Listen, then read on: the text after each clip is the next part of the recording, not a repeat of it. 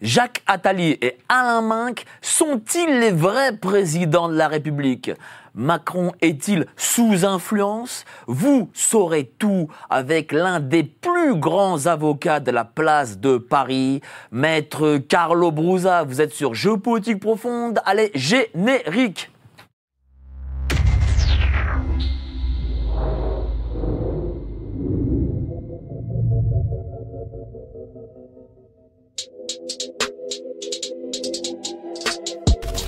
Nous sommes en guerre.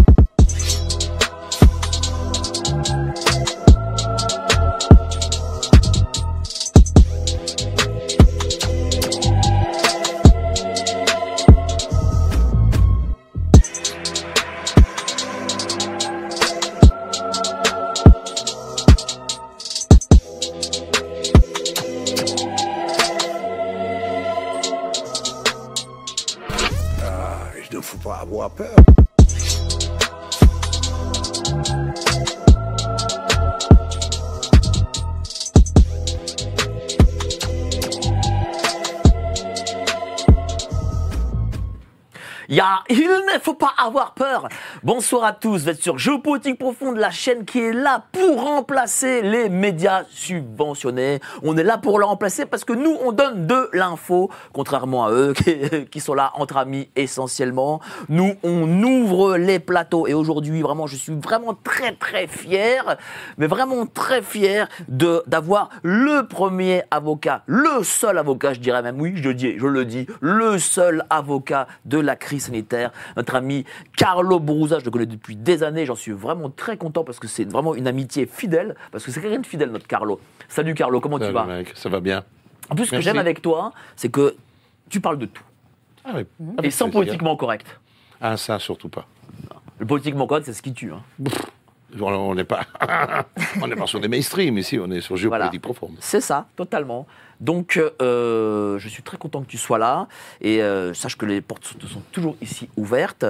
Euh, sinon, euh, mon Carlo, on va parler politique, on va parler de Macron, on va parler de ceux qui le gouvernent. Parce que Macron, il faut dire le chose, c'est une marionnette.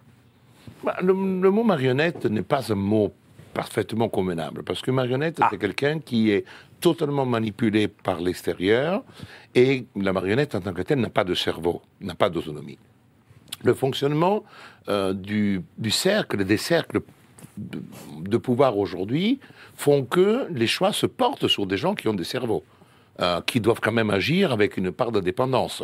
Quand on parle de contrôle du premier cercle ou d'autres cercles, on parle du système de sélection des personnes qui devront représenter les élites au sein des différents pouvoirs et au sein des différents États. Mais il faut aussi, euh, le- le- les premiers cercles ou les cercles ne contrôlent pas tous les minutes les personnes qui sont mandatées pour exercer Bien le sûr. pouvoir. Ça veut dire tout simplement qu'ils ont un mandat, ce mandat euh, parfois impose la procuration et parfois c'est un mandat général.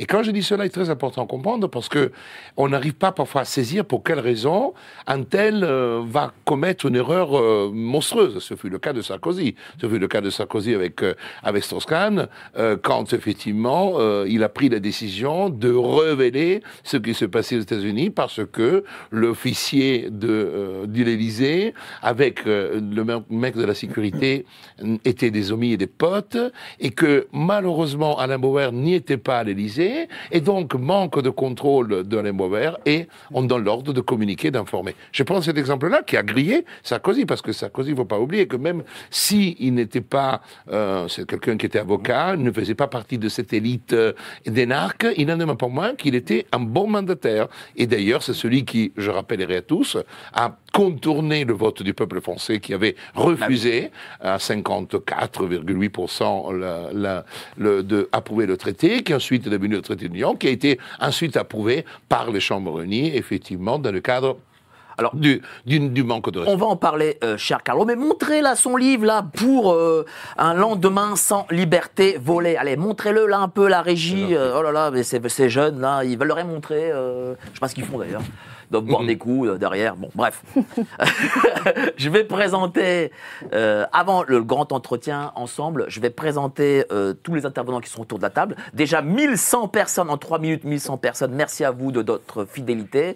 À ta droite, Stéphane Stéphanie Redo, comédienne, journaliste, euh, Oui. tribune libre, Indépendante et indépendante citoyenne. et citoyenne. Absolument. Il faut être Comédienne. indépendant. Et Comment, on, faut attends, être comment on est comédien et indépendant et journaliste? Comment on arrive à, à lier ces trois choses? Alors, on est comédien, mais pas dans le sérail, sinon c'est plus compliqué. Donc, il faut être un comédien libre avec ses propres projets. C'est voilà, des projets euh, qu'on initie et qui font sens. Et effectivement, et je gère à côté mon média qui me tient à cœur, autant que mes projets de comédienne. Donc, Tribune Libre, c'est un média indépendant que vous pouvez trouver sur YouTube et sur Odyssée en cas de Et tu fais, donc, censure. tu fais donc tous les jours des, des interviews. La prochaine, tiens Moins souvent que toi, Ah. mais euh, la dernière, donc c'était Patrick Pazin, éditeur euh, Talma Ah. Studio, éditeur Patrick viendra la semaine de prochaine. Qui Francis édite, Lalanne. qui édite d'ailleurs le nouveau livre de Rex 119. Ah bah très C'est bien. C'est Ah, Patrick parfait. Pazin, le livre que nous avons fait, Des mots pour Chez Nomi soigner. De noms, des mots Oui. pour soigner les mots Emmaüx, va sortir le 18 mars. C'est un recueil de plus de 100 textes Mhm. que nous avons récupérés de la part de tous les adhérents pour fêter les trois ans. Et c'est Patrick Pazin avec Bah, qui fait un travail ex- exceptionnel d'édition vraiment alternative, d'une édition libre. Et Bah ça, là, c'est très aussi, voilà, il faut aussi mettre en avant euh, Stéphanie Reynaud, journaliste libre, comédienne libre, et aussi des Patrick Pazin, Mm. qui sont des éditeurs libres. Et là, en face de toi, eh ben, on a notre ami Pascal Pouvreau, qui est aussi lanceur d'alerte, lanceur d'alerte, pardon, et qui a ben, Mm. Vigimédia, qui est vraiment, pour le coup, un média aussi totalement libre. Je crois que ce samedi, vous allez manifester d'ailleurs. Tout à fait. En fait, euh, Vigimédia, c'est pas directement un média. On est un collectif actuellement bah, qui s'intéresse euh, au rôle des médias en fait dans la vie publique, euh, sur la- le façonnage de l'opinion publique. Euh, et en fait, depuis 2015, on fait euh, des manifestations. Donc, on n'est pas seulement, enfin, on est des, activistes, voire des artivistes, on pourrait dire. Euh, on va devant les grands médias en fait pour rappeler à ces grands médias qu'il faudrait qu'ils respectent un petit peu la charte de Munich, euh, qu'il y ait plus de pluralisme euh, d'opinion en fait qui soit euh, déployé euh, dans ces grands médias, parce que malheureusement, Monsieur Tout le Monde n'a pas le temps forcément de euh, s'informer sur Internet. Voilà, je les invite quand même à aller voir les médias indépendants et notamment Géopolitique Profonde parce que vous faites un super boulot. Mais Monsieur Tout le Monde n'est pas au courant et donc ces grands médias ont un vrai rôle. Donc on vient les voir un peu pour les titiller. Alors j'ai déjà fait une manif avec vous, il y avait quand même pas mal de monde, et ce que j'ai remarqué, c'est que les, les- les journalistes des grands, de ces grands médias ne descendent pas, ne descendent pas vous voir, ils envoient seulement les vigiles. Mm. C'est quand même assez méprisant, quoi. Oui. Alors en fait, euh, il y a, déjà, il y a deux, deux types de médias. On va avoir les médias de type euh, privé et de type public. C'est vrai que les médias de type euh, public, ils nous appartiennent, hein, parce que c'est quand même nous qui les finançons avec nos impôts. Euh, et jamais, en fait, euh, ils ont daigné venir discuter avec nous. Euh, bon, c'est toujours assez difficile, difficile parce que euh, bah, je pense qu'ils se sentent vraiment pas à l'aise. Et euh, arriver devant une, une foule, même si bon, parfois on n'est pas très nombreux, ça leur fait peur. Ils n'ont pas envie forcément de se confronter à ça. Pour les médias privés, on a quand même eu l'occasion de discuter avec euh, différents responsables qui ont bien voulu descendre. Euh, mais euh, voilà, maintenant ils nous connaissent et bon, ils ont peur et ils n'ont jamais voulu nous inviter finalement pour qu'on puisse porter ce message auprès du grand public. Je te remercie, cher Pascal. Donc, du coup, je compte sur ton avis sur le pouvoir. Et euh, à côté de toi, tu as notre ami Lucien Cerise qui a écrit un nouveau roman pour aujourd'hui. Il va être édité chez Max Milo, là, c'est bon. Comment tu vas, cher Lucien? Très bien, merci pour cette invitation. bah, Ça me fait très plaisir de, de t'avoir. euh. Bah de, ça me fait plaisir d'être là. Donc, tu vas nous parler de quoi aujourd'hui? Alors, euh, l'actualité de l'OMS. Ah J'espère qu'il n'y a pas euh, des trucs. euh, C'est c'est quoi l'activité d'OMS, comme ça, en deux mots? Ah bah euh, tu, enfin là ce sera dans ma chronique. hein. Euh, Non mais là en fait euh, en ce moment là il y avait Ouais. une, une réunion, enfin une, une, une semaine de, de, de consultation à l'OMS. Ben, On en parlera. C'était le teasing, en fait. D'accord, très bien. on bravo. tease les chroniques. Un vrai professionnel. Voilà. Merci. C'est intenable, le suspense. Ben, Dis-moi, euh, cher, euh, cher Carlo, euh, j'ai introduit avec Alain Menck et euh, Jacques Attali. Alors, peut-être que tu es dans le secret des dieux, mais moi, je me suis toujours posé la question comment ça se fait que ces deux pontes de l'État qu'on connaît depuis 40 ans, qui ont, parlé dans l'oreille de, de Mitterrand, de Jacques Chirac, de Sarko, de Hollande, comment ça se fait que Macron a réussi à être cornaqué par ces deux personnes? Macron. Comment tu l'expliques? L'explication, hum, je ne suis pas dans le secret de Dieu, je te rassure tout de suite. Il n'en demeure pas moins que quelques petites informations, nous l'avons. Il y a quand même une chose très importante, parce qu'il faut revenir au mécanisme de sélection. Euh, on sait qu'aujourd'hui, on a compris que le vote en tant que tel n'est plus le gage de notre démocratie. Euh, quand on pense au système majoritaire, qui fait que euh, avec 20%, vous pouvez gouverner quand même un pays comme la France. J'ai dit 20% parce que si on prend le président, le- au premier tour, c'est autour de 20, 21, etc. Le, le- le dernier président avec une majorité, euh, ce fut De Gaulle. Et après, quand euh, il a considéré qu'il n'avait plus le soutien du peuple, avec le fameux référendum sur le Sénat, a quitté le pouvoir. Et à partir de là, la politique est terminée parce qu'il fallait, fallait surtout éviter qu'il y ait des vrais politiques euh, et des, qui puissent dominer le monde économique. Donc à partir de là, euh, l'intervention des Rothschild, l'intervention de l'économie a été déterminante. Donc on- quand on parle de cercle, il faut bien comprendre, il ne s'agit pas des gens comme le Ku Klux Klan avec des capuches sur la tête. sûr, bien sûr. On parle vraiment d'un système de cercles qui sont des cercles du pouvoir où interagissent différentes forces. Et l'exemple euh, typique, c'est pour ça qu'il y a une, certes, une sorte de, de- d'angoisse quand on pense à la franc-maçonnerie, parce que la franc-maçonnerie est ce système qui a su, depuis, euh, parlons même de l'ancien régime, parce que la franc-maçonnerie n'est pas née euh, avec, euh, avec la, Révolution, elle, elle a fait partie intégrante du système, elle a participé, je dirais même, elle a mené quasiment la Révolution française, parce que euh, on parlait des avocats, mais on parle des juges. Une, une composante de la Révolution a été effectivement la, la des juges, avec la non-homologation, disons en termes plus modernes, de ces fameuses ordonnances royales, qui obligeaient les, rois à se déplacer en lit de justice. Et c'était des juges qui étaient entrés dans la franc-maçonnerie. Parlons d'une maçonnerie qui, à l'époque, était hum, un lieu d'échange, qui n'était pas j'y vais comme ça, je fais des dossiers. Là, à l'époque, on est encore de cette conception un peu aristocratique de la, qui est restée à certains égards. À partir du moment qu'elle traverse la Révolution, elle arrive entre les mains de... de, de- je, je veux... Je, je vais être synthétique, mais c'est important de comprendre Non, ce raison. cheminement. Il Parce faut- que sans... il faut faire la chronologie un peu, Sans mettre les pieds dans la racine de l'histoire de la France, on ne peut pas comprendre certaines choses, on ne peut pas saisir pourquoi... Bah, C'est vrai que les gens nous reprochent justement d'aller loin dans l'histoire, mais c'est normal, il faut expliquer parce que euh, souvent ils ne, ils ne sont pas au courant de ce qui s'est passé avant, parce que ce qui s'est passé avant euh, sont les conséquences d'aujourd'hui. Mais euh, et ce est déterminant parce que quand on pense à Napoléon, Napoléon souhaite mettre fin à la, à la maçonnerie. C'est, il sait que c'est un contre-pouvoir et je dirais même c'est un pouvoir. Et là, surtout pas. Les conseillers lui disent ne faut surtout pas que tu élimines la maçonnerie parce que tu vas mourir. Et c'est pour ça qu'il va. On est en plein, en plein révolution du droit. Moi, je, je dors ça parce qu'effectivement, euh, il comprend qu'il y a quelque chose qui va être totalement innovant, qui va être utilisé ensuite par les États-Unis et par les autres, c'est d'utiliser le droit comme un élément nouveau. À l'époque, qu'est-ce qu'il y avait quand des Grecs euh, allaient à la conquête ou les Romains allaient à la conquête, ils amenaient le cornio, c'est-à-dire euh, on frappait la monnaie. Tu avais le général et les quatre qui amenaient, on frappait la monnaie tout de suite. Deux minutes après, on n'avait plus le franc, on avait la monnaie romaine. Eh bien, lui, il ne part pas avec ça, il part avec le code civil. Et il dit, j'ai besoin du droit, parce qu'avec le droit, je vais unir l'empire. Parce qu'avec le code civil, je vais imposer euh, la loi qui va unifier, qui va me permettre d'utiliser ça comme une arme euh, unificatrice dans ma, dans ma vision. La notion de l'empire par la notion d'État. Et c'est là qui est très intéressant. Parce qu'effectivement, qu'est-ce qui va se passer? Pour pouvoir englober la maçonnerie dans son jeu, il va confier la rédaction du Code civil. Et euh, Cambacérès, surnommé à l'époque la mère Tourlute, parce qu'il était très connu, il allait faire des tours dans les Vespasiens de Paris, eh bien, euh, Cambacérès devient le trait d'union entre Napoléon et la, et la franc-maçonnerie, et il va présider, et il va porter le projet de l'an 8 aux, euh, aux francs-maçons. Et c'est là que vous avez les quatre, euh, deux du droit écrit et du droit oral, qui vont créer le Code civil. Et à partir de là, c'est une sorte de bénédiction. Bénédiction qui va être retenue. Pourquoi? Même si vous savez tous les, opinions divergentes que l'on peut voir sur Napoléon, il n'en demeure pas moins que ce code civil napoléonien va traverser l'histoire et la franc-maçonnerie utilisera ce code civil comme étant une sorte de euh, légende d'honneur, une sorte de validation historique de, de, de, de, de constructions. Et à partir de là, on comprend que la démocratie, le peuple, tout ça, ça sert à rien.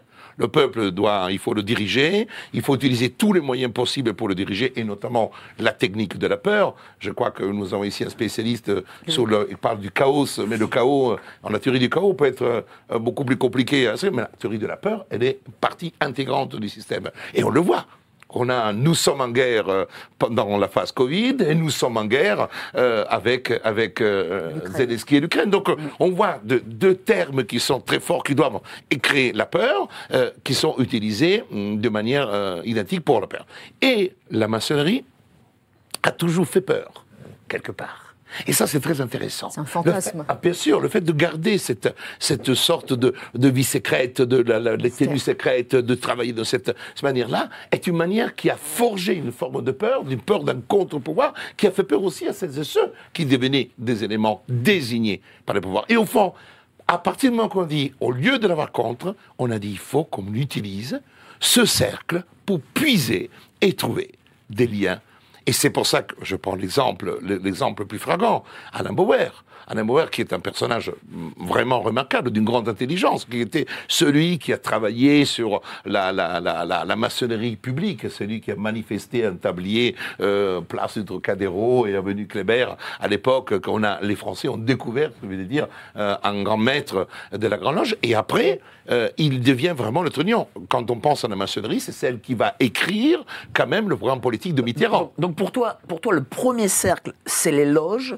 plutôt que euh, euh, les euh, Attali, les Minc ou même le Colère, euh, son secrétaire général. Alors, il, n'y a pas, vous, faut pas penser qu'il y a des cercles, il y a des enchevêtrements. C'est-à-dire que c'est une théorie des ensembles dans lequel il y a des éléments qui se combinent. Après, on a besoin de forger, euh, quand on cherche des élites, on ne peut pas avoir des élites avec des cerveaux autonomes. Donc c'est pour cette raison qu'on forge des élites dans les écoles de la République, dans l'école, dans l'école de l'ENA, qui a été volontairement, où tout le monde dit, oh non, quand moi, Macron dit, oh, bah, je vais, je vais éliminer l'ENA, mais tout ça, ça me fait penser à Napoléon qui veut éliminer la franc-maçonnerie. On change de nom, mais on a compris qu'on peut pas le faire, etc. Donc pourquoi? Parce que c'est une, c'est une nécessité impérieuse pour garder cette continuité. Et on le constate. On constate une chose, et ça c'est important dans la géopolitique profonde de le dire, le, le changement de comportement de Marine Le Pen, de Jordan Bardella, qui ne sont pas ex- exactement des, des gens qui viennent du sérail, tel que nous le connaissons, c'est-à-dire le cercle de pouvoir de, de l'ENA, de l'école de Sciences Po, etc. Parce que Marine Le Pen était à la fac d'Assas où j'étais, elle avait un an de plus que moi, on a partagé quelques, quelques matières ensemble, le régime matrimonial, droit, droit des successions, etc. Euh, c'est une fille qui a fait les mêmes études, qui est devenue avocate, euh, et que je n'ai rien à dire, mais elle ne fait, elle ne fait pas partie. Mais aujourd'hui, elle doit montrer son allégeance au cercle. La, mon- montrer l'allégeance au cercle, c'est fini le Brexit, c'est fini la, la contestation de l'Europe. Bardella, ils ne sont pas anti-européens, ils sont européens. Et aujourd'hui, pour être adoubés, pour qu'ils puissent être des mandataires et acceptés par les cercles de pouvoir, il faut qu'ils donnent leur Alors, allégeance. alors, ça veut dire que si elle ne fait pas d'allégeance, elle ne gagnera pas. Elle, Elle ne ne pourra jamais gagnera gagner. jamais parce que Madame Mélanie, je vous fais remarquer, c'est pas. Alors, quand on dit Madame Mélanie, dès qu'elle a été élue, elle a trahi. Mais pas du tout. Madame Mélanie, elle a utilisé un langage qui était un langage qui devait permettre effectivement de voir une sorte de validation, mais elle n'a pas changé le jour qu'elle était devenue, est devenue présidente du Conseil d'Italie. Elle avait déjà changé parce que son allégeance, elle était déjà acquise, parce qu'on ne change pas du jour au lendemain, et son allégeance était acquise à temps à l'Europe. Et puis, il y a un élément essentiel, chers amis. Euh, moi, je ne suis pas un économiste. euh, Il y en a d'autres qui sont meilleurs que moi. Moi, je suis plutôt juriste. Il n'en demeure pas moins que. On, on parlait à l'heure del conio, frapper la monnaie. Quand vous frappez plus la monnaie, vous n'avez plus le pouvoir. Donc, automatiquement, on n'a que des mandataires. Parce que vous êtes, et vous avez un pouvoir, quand vous avez trois éléments, vous avez un État, vous avez des frontières, et vous frappez votre monnaie.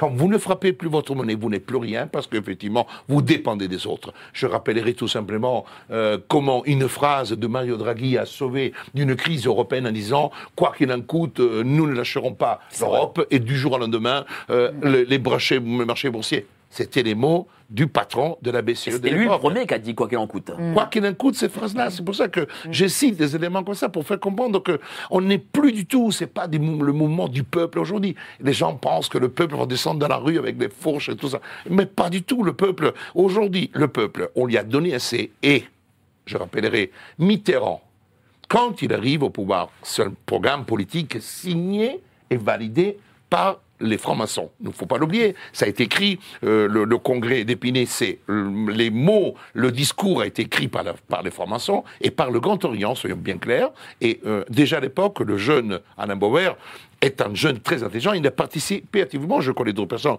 qui ont participé, qui sont, font partie de ce qu'on appelle du grand chapitre, qui est la partie la plus occulte de la franc-maçonnerie. Mais ce qui est très important, c'est que la politique, la fameuse politique dans laquelle on synthétise la gauche et la droite, c'est-à-dire ce que- celle que Rawls, en 1914, fait avant aux États-Unis, va être adoptée. Et la fameuse règle, donner une maison à tous les peuples, à tous les gens du peuple, et vous n'aurez plus de révolution. Et qu'est-ce qui se passe? Nous avons un homme qui remonte de gauche, qui arrive au pouvoir. La première chose, c'est ouverture du crédit. Et comme par hasard, on avait fait la loi sur le surendettement des particuliers en 1989, il ne faut pas l'oublier. D'accord? En 89, on avait une loi qui est, après qu'en 81, on a ouvert toutes les vannes du crédit. Par les ventes du crédit, on a permis aux gens de s'endetter, de- et ensuite, après, endette-toi, achète du mobilier, achète des maisons. Mais parce que comme ça, on n'aura plus de révolution. Aujourd'hui, qui est celui du peuple qui va descendre dans la rue? Mais parce que, allez, 60% des Français ont une maison, vous avez 3 millions, 4 millions de chômeurs avec des indemnités suffisamment importantes pour pouvoir continuer, même si on tente de serrer, etc. Il n'en demeure pas moins que la France est le premier pays indemnitaire à ce niveau-là. Donc, vous n'avez pas besoin. Est-ce que vous avez vu des gens qui ont perdu leur emploi, qui n'ont pas travaillé pendant la crise sanitaire, euh, qui étaient des, des saisonniers? Non, on a donné juste pour ne pas euh, tomber, on a donné 800 euros, mais avec un certain système qui a mais, permis... oui, mais pourtant, avec ce fameux Great Reset de notre ami Cloche Fab, euh, eux, leur, leur objectif, c'est de reprendre ces maisons. Non, non, non. Alors là, je, Ah bah là, justement, je tiens. pense qu'on en fait. Je, je- je suis beaucoup plus nuancé. Attention, euh, aujourd'hui, on est quand même dans un système capitalistique où le nombre de personnes qui ont du pouvoir d'achat et de l'argent pour acheter est utile pour que les grandes firmes et les grands euh, big euh, du monde puissent continuer à gagner beaucoup d'argent. On gagne beaucoup d'argent quand on est dans un système de multiplication malthusienne du peuple, des gens qui arrivent, qui ont besoin d'acheter, qui ont besoin... Aujourd'hui, on le voit déjà. On voit déjà qu'on est sur une situation de saturation, donc on est obligé d'inventer des réformes économiques. Si vous enlevez, si vous enlevez toutes les réformes sur, en matière de, des, mais- des maisons, pourquoi? Parce que c'est une activité qu'on ne peut pas exporter. Donc faire des réformes en disant il faut faire diagnostic, et maintenant il faut faire, et la protection, et puis la sécurité, et puis le super énergétique, des conneries, parce qu'on a des conneries monumentales, parce que nos, aïeuls construisaient des maisons qui étaient très très bien. Mais aujourd'hui, nos maisons, ce n'est pas soit thermique, c'est de la merde, parce que effectivement, le CO2, si tu pètes chez toi dans ta chambre, tu mets en péril euh, le, euh, le climat, des conneries monumentales. Et les gens gobent tout ça. Parce qu'à force de travailler dans cette approche, qui est une approche toujours craintive, parce qu'en réalité, quand on, parle de la sécurité, on parle de la santé, c'est que dans la peur, vous allez mourir. Mais vous allez réunir votre va mourir, va mourir de ceci. Donc en permanence, on est dans cette dimension-là. Et en réalité, quand vous avez cette euh, dimension-là, et regardez, le message dystopique permanent que nous avons eu, on ne s'en était pas aperçu. Euh, Jusqu'à la crise, à la crise sanitaire, on on n'en parlait pas beaucoup de ça. Parce qu'en réalité, on avait quelque chose qui était, je dirais, beaucoup plus surnois. Mais avec la crise sanitaire, on a tenté le coup. On a tenté le coup parce que c'était un manque d'essai. Quand on lit le livre de Schwab, on comprend mieux. Quand on parle de grand risette, c'est pas on va tout enlever, on va tout vous bousiller. Ça, ça, c'est une étape qui est encore, je dirais, très loin. Aujourd'hui, on n'est pas encore là. Parce qu'en plus, j'attire votre attention sur le fait qu'aujourd'hui, l'opération coup de poing qui avait été envisagée lors de la crise sanitaire n'a pas abouti. Notamment en France. Les fameux Gaulois réfractaires d'Alésia de 52 avant c'est Jésus-Christ. un échec. C'est un échec. C'est un échec. C'est un échec parce qu'il y a quand même, j'invente rien, 16 millions de personnes qui n'ont euh, pas donné leur corps à la science. Bien sûr. Plus de quelques millions de ceux qui n'ont pas donné, mais qui l'ont donné faussement. Donc ça fait que l'échec est là. Et cet échec est cuisant. Parce que les informations que je, qui, me parvenaient, qui me sont parvenues, c'était qu'on tapait sur le table et on disait que les choses n'allaient pas bien et qu'il fallait continuer. Il fallait que les campagnes soient mises en œuvre. Mais ça n'aboutissait pas parce qu'il y a eu un travail énorme. Au fond, ces Français que l'on disait euh, totalement soumis et pliés, faux. Nous sommes en France, je dis nous parce que je suis toujours italien, malheureusement ou heureusement, mais je suis en France et j'ai épousé cette culture depuis 38 ans. Et aujourd'hui, effectivement, ce que je peux dire, c'est que le seul peuple en Europe qui a eu le courage de se battre, de descendre tous les samedis. Et tous les samedis, c'était 250 000 personnes, parce qu'on a parlé de la marche euh, la dernière, ça fait rigoler. Nous, on étions tous les samedis 250 000. Moi, j'en ai fait à Paris, j'en ai fait à Poitiers, j'en ai fait à Bordeaux, j'étais partout. C'était phénoménal. Et ça, c'était quelque chose de très fort. Donc, le Gaulois, le Gaulois réfractaire, ou le Gaulois hein, que Vercingétorix représente par sa résistance à Rome, il a fallu lui couper la gorge au bout de trois ans, parce que le casse-cou, il tenait la route. Il se battait pour rester en vie et dire aux Romains, voyez qui est un, qui est un Gaulois, eh bien ce Gaulois existe. Et ce Gaulois, nous travaillons, toi, moi, vous, pour qu'il persiste. Parce que la liberté est avant tout, je le disais hier, soir, un État que l'on a ici. Il Bah, faut, faut rappeler aussi que tu es président de Réaction 19, une association qui a plus de membres que l'ensemble des partis politiques. C'est Oui. même pas rien, quoi. Oui. Absolument. Et c'est assez phénoménal parce que, euh, naturellement, quand je commençais... Alors, j'ai créé l'association dans mon salon et c'était un outil parce que je savais qu'il y avait des limites déontologiques dans la parole. Et c'était le moyen pour pouvoir parler. J'ai fait une assoce comme ça parce qu'en tant qu'avocat... euh, on a des limites. Nous sommes des auxiliaires de justice, il ne faut pas l'oublier. Donc c'est pour cette raison que je disais hier que je remerciais mon barreau, parce qu'au fond, même si des fois je pense euh, avoir euh, été très loin dans mon langage, sincèrement, euh, ou j'étais pardonné, ou peut-être je ne suis pas assez dangereux, ben peu importe. Je, on m'a pas trop enquiquiné, euh, mais parce qu'au fond, j'ai toujours utilisé le droit comme une clé de lecture. Je ne me suis pas mis à insulter les gens ou à promouvoir une quelconque révolution avec des armes, mais surtout d'utiliser le droit. Et la chose qui est extraordinaire, c'est que le droit est devenu une arme fatale. C'est ça que, c'est ce que, parce que la différence, c'est que les gens confondent, c'est le droit et la loi. La loi, alors bien sûr, les, les- les- les- les législateurs, le- les pouvoirs disent Ah, mais c'est le pouvoir à la loi. Attention, mais la loi peut être aussi injuste. Antigone n'aurait pas existé si un jour on n'avait pas découvert les droits naturels, qu'il existe un droit supérieur à ces lois de la terre, des, les- ces lois terriennes. Et on le sait, et aujourd'hui on connaît, parce qu'aujourd'hui, depuis les lois liberticides que nous connaissons depuis 20 ans, on sait que ce sont des lois, beaucoup sont des lois injustes. Totalement justes parce qu'elles sont même illégitimes Oui. à certains égards. Mais malheureusement, quand on parle du rôle du contrôle du droit par le Conseil constitutionnel, malheureusement, euh, c'est un leurre aujourd'hui. Ah, ça c'est sûr. Ça, ça- c'est pour mais ça- Parce que c'est pas des juristes aussi, il faut pas l'oublier. Ce sont des hommes et femmes politiques. Oui, le Conseil constitutionnel. c'est pour ça que quand je parlais de réforme, il y a des réformes, quand on pense à la Cour Tiens, la première réforme, tiens, justement. La première réforme, ça serait de glisser du peuple dans les différentes institutions, mais on ne veut pas le faire. Mmh. La Cour d'assises statue sur des crimes qui sont gravissimes. Il y a neuf jurés. Il faut dire, vous demandez à Dupont-Moretti, il ne va pas se plaindre dans la Cour d'assises. On l'appelait acquittator, il a réussi des magnifiques procès devant la Cour d'assises, où il y a neuf jurés, neuf personnes du peuple français tirées au sort et qui vont statuer sur des crimes gravissimes. Alors quand on a le peuple qui peut statuer sur des crimes gravissimes, décider des peines, et Dieu sait qu'il y a peu d'erreurs judiciaires.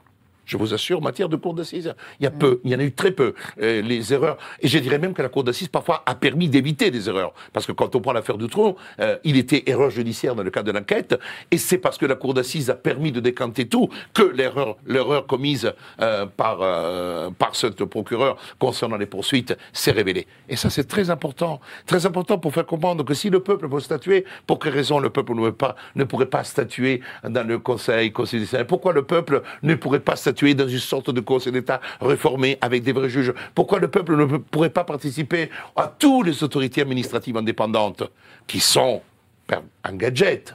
C'est-à-dire que vous avez des fonctionnaires qui sont nommés, qui étaient d'avant euh, dans certains ministères, qui vont devenir dans les autorités. Effectivement, au fond, l'ARCOM. Mais qu'est-ce que fait l'ARCOM L'ARCOM, qu'est-ce qu'il fait le Conseil de la concurrence Quand on fait une amende, on l'a fait parce qu'effectivement, on veut régler les comptes quelque part à quelqu'un. Mais tout ceci n'est pas conforme à une démocratie populaire, républicaine, tout ceci n'a plus rien à voir avec ce système. C'est un système totalement hybride, comme celui qui a été créé en Europe, dans lequel on ne veut pas qu'il y ait de la démocratie, mais on veut des élites qui gèrent. Et regardez l'exemple européen. L'exemple européen est une évidence. Aujourd'hui, quand vous, vous avez le président de la République en France, et j'achèverai sur ça, l'attestation qu'il est mandataire, quand vous avez les crises connues par ce président, crise des gilets jaunes, etc., la crise agricole et des crises, on en a connu. La seule chose qu'il peut faire, c'est faire des chèques. Vous n'avez aucune réforme, si ce n'est une réforme qui ne devait pas être faite et qui est une réformette rikiki, la réforme des retraites, parce qu'elle est rikiki, elle a coûté une fortune et ne servira strictement à rien, parce qu'il aurait fallu réformer autrement, eh bien, il ne peut faire de chèque. Et le reste, il dit, il doit se tourner à Bruxelles pour aller prendre des cours législatifs par qui? Par des personnes qui ne sont pas élues et qui sont des mandataires. Mais Madame von der Leyen n'était qui? Était la trésorière de Davos? Jusqu'en 2019, comme par hasard. Elle connaît tous les secrets des petites élites de ce. Et n'oublions pas une phrase très forte de M. Schwab. Il a dit dans tous les gouvernements du monde, il y a y a quelqu'un. un représentant, quelqu'un qui fait partie. Merci à toi, cher Carlo. On va passer au grand débat avec tous les intervenants. Merci à vous, vous êtes déjà 3200 personnes sur le chat. Merci à vous. Allez, les petites annonces. On a fait de la route grâce à vous. Merci, on va continuer. Ensemble, on va lutter contre le pouvoir profond. Comment? Grâce à vos dons et notre travail. Au-delà de la réinformation, c'est notre engagement. Rendez-vous sous la vidéo pour nous soutenir. Merci à vous d'être toujours si nombreux, 3200 personnes. Euh, ben voilà, n'hésitez pas à nous soutenir. On est là pour faire des émissions libres comme celle-ci. Vous cliquez aussi sur la petite cloche, comme ça vous aurez les émissions en exclusivité parce que être abonné ne suffit plus visiblement pour YouTube. Tiens, vous avez écouté euh, euh, l'entretien. Est-ce que quelqu'un a une petite réaction? Tiens, bah, odeur aux dames. Oui, moi j'ai une réaction. Donc, ce que dit Carlo me fait penser immédiatement euh, aux paroles euh, d'Étienne Chouard, qui, qui invite les citoyens à retrouver leur souveraineté et donc leurs droits naturels et à se faire euh, respecter. Donc, arrêter de se faire infantiliser. Et effectivement, alors ça m'amène à une question extrêmement brûlante et moi qui me préoccupe, et je pense que ça préoccupe aussi beaucoup de nos spectateurs. Alors qu'en est-il de cette loi de réquisition militaire qui peut réquisitionner nos vies, nos corps et nos biens? Euh, Est-ce que c'est encore une, une façon de, de Macron, enfin de Macron et de tout, tout son sérail, de nous maintenir dans la peur permanente, dans cette terreur euh, d'être euh, à nouveau face à une guerre qui nous est imposée? Moi, si je retrouve mon droit naturel, il est évident que, je vais dire simplement, il est hors de question que j'aille faire cette guerre qui n'est pas la mienne et que je n'approuve pas. Voilà, c'est- c'était quelque chose d'important que je voulais dire. C'est une question aussi, et c'est Oui, pour question, ouvrir est-ce que, débat, est-ce que, en fait. est-ce que justement cette loi euh, de réquisition, Mm. est-ce que euh, qu'est-ce qu'elle dit exactement Voilà. Et est-ce que les gens seront réellement ré- réquisitionnés ou alors euh, on est euh, dans, ben, comme on le voit sur les sur les réseaux, un peu dans, le- dans la lubie? La loi de programmation militaire qui a été proposée par M. Le Cornu est une loi qui a été faite à la suite des accords de Dublin. Accords de Dublin qui sont des accords qui ont intégré l'ensemble des États de l'Europe et ceux qui font partie à l'OTAN un nouveau système de financement pour arriver dans les années à venir à la création d'une armée européenne. En effet, je vous rappelle qu'à partir de l'année prochaine, non, 2024, pardon, parce que je vais analyser, c'était en 2023, nous allons transférer 2% du PIB, c'est énorme, pour financer, naturellement, cette sorte de armée qui est l'armée française, mais qui sera l'armée européenne. Concernant la réquisition, euh, les gens, malheureusement, ne connaissent pas les textes, mais l'article 222 petit trait 1 et suivant de la loi, euh, qui a, modifié, a aggravé le système de réquisition. Il existait déjà. Ce n'est pas que la loi de programmation militaire qui a été votée a changé, a aggravé les choses. C'est-à-dire qu'elle a changé une terminologie qui est très importante. Parce que avant, les réquisitions ou la demande de aliénation de sa liberté au profit de l'armée se faisait en cas d'attaque des frontières françaises. Mais à partir du moment que nous n'avons plus de frontières parce qu'on ne les a pas, aujourd'hui, C'est pour ça que M. Macron s'est permis de dire cela, parce qu'il connaît très bien la loi qui a été montée et construite, qui n'est pas qu'une loi française. C'est-à-dire que, comme on a eu en crise sanitaire des textes qui étaient identiques partout, on a des textes qui sont identiques partout. Et euh, tout le monde, et d'ailleurs, vous avez vu, il n'y a personne a fait quoi que ce soit. Il est passé comme une lettre à la poste, parce qu'en réalité, c'est l'allégeance totale au système. Il n'y a pas, il y a très peu, il y en a peut-être deux ou trois qui vont dire quelque chose, mais le reste sont. Donc la réquisition, elle est quand il y a un risque, euh, Menace. menace, pardon, qui pèse sur un des pays faisant C'est flou, c'est très flou. Mais c'est hyper flou. Mais ça veut dire tout simplement qu'aujourd'hui, nous ne sommes plus dans une armée française. D'abord parce que l'armée française, excusez-moi, comme l'armée italienne n'existe même plus. Mais parce que tout aussi, aujourd'hui, l'idée de l'armée européenne n'est pas une idée d'aujourd'hui. Elle fait partie du plan qui est mis en route, qui fait partie au fur et à mesure. Mais vous savez, le chemin de l'armée est le dernier, la dernière étape n'est jamais la première étape. D'abord, on unifie, on tente d'unifier le droit, d'unifier les règles, les règles monétaires, les règles économiques, etc. Et seulement à la fin, pourquoi? Parce que vous imaginez si aujourd'hui on devait mettre en place une armée euh, unitaire alors qu'on est à une désunion totale, alors que l'armée doit euh, être unitaire et travailler et aller vers l'avant. On aurait plein de déserteurs. Et aujourd'hui, il n'y a pas, même dans l'armée française actuelle, il n'y a pas des gens qui ont l'esprit de dire je vais partir et je vais laisser ma vie pour aller défendre euh, le sol ukrainien contre la Russie. Et on a vu le tollé, le tollé général qu'il y a eu. Ce tollé est assez intéressant, mais il est complètement absurde. C'est un révélateur de la part de tous ces gens d'une méconnaissance totale, pour certains, des lois qu'ils ont votées.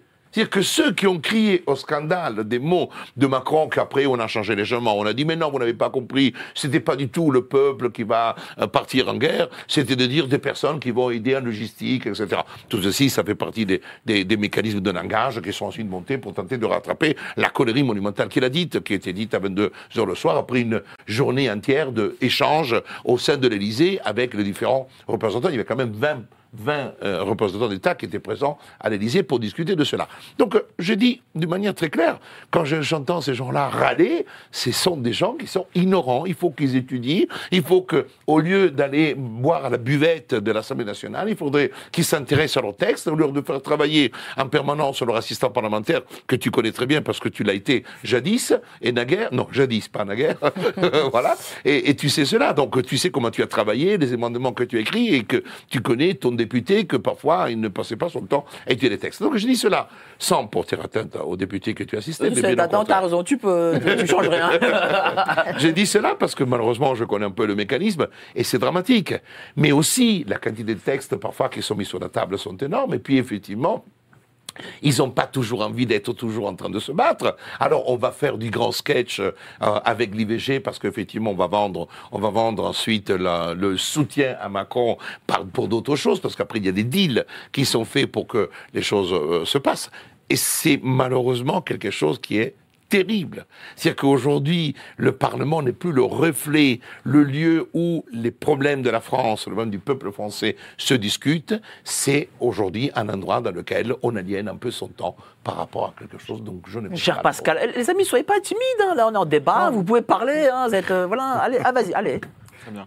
Non, mais j'ai voulu parler parce que quand j'ai vu le nombre de pages qu'il a écrit, je me dis, il faut que je parle tout de Non, non, suite. non, il faut dégainer Je avant. Il va, il va le résumer, t'inquiète pas. Vas-y, vas-y, cher Pascal. euh, Bah oui, je comprends. Moi, ce que je trouvais intéressant dans- là-dedans, c'est se dire qui a le pouvoir et quels sont les contre-pouvoirs.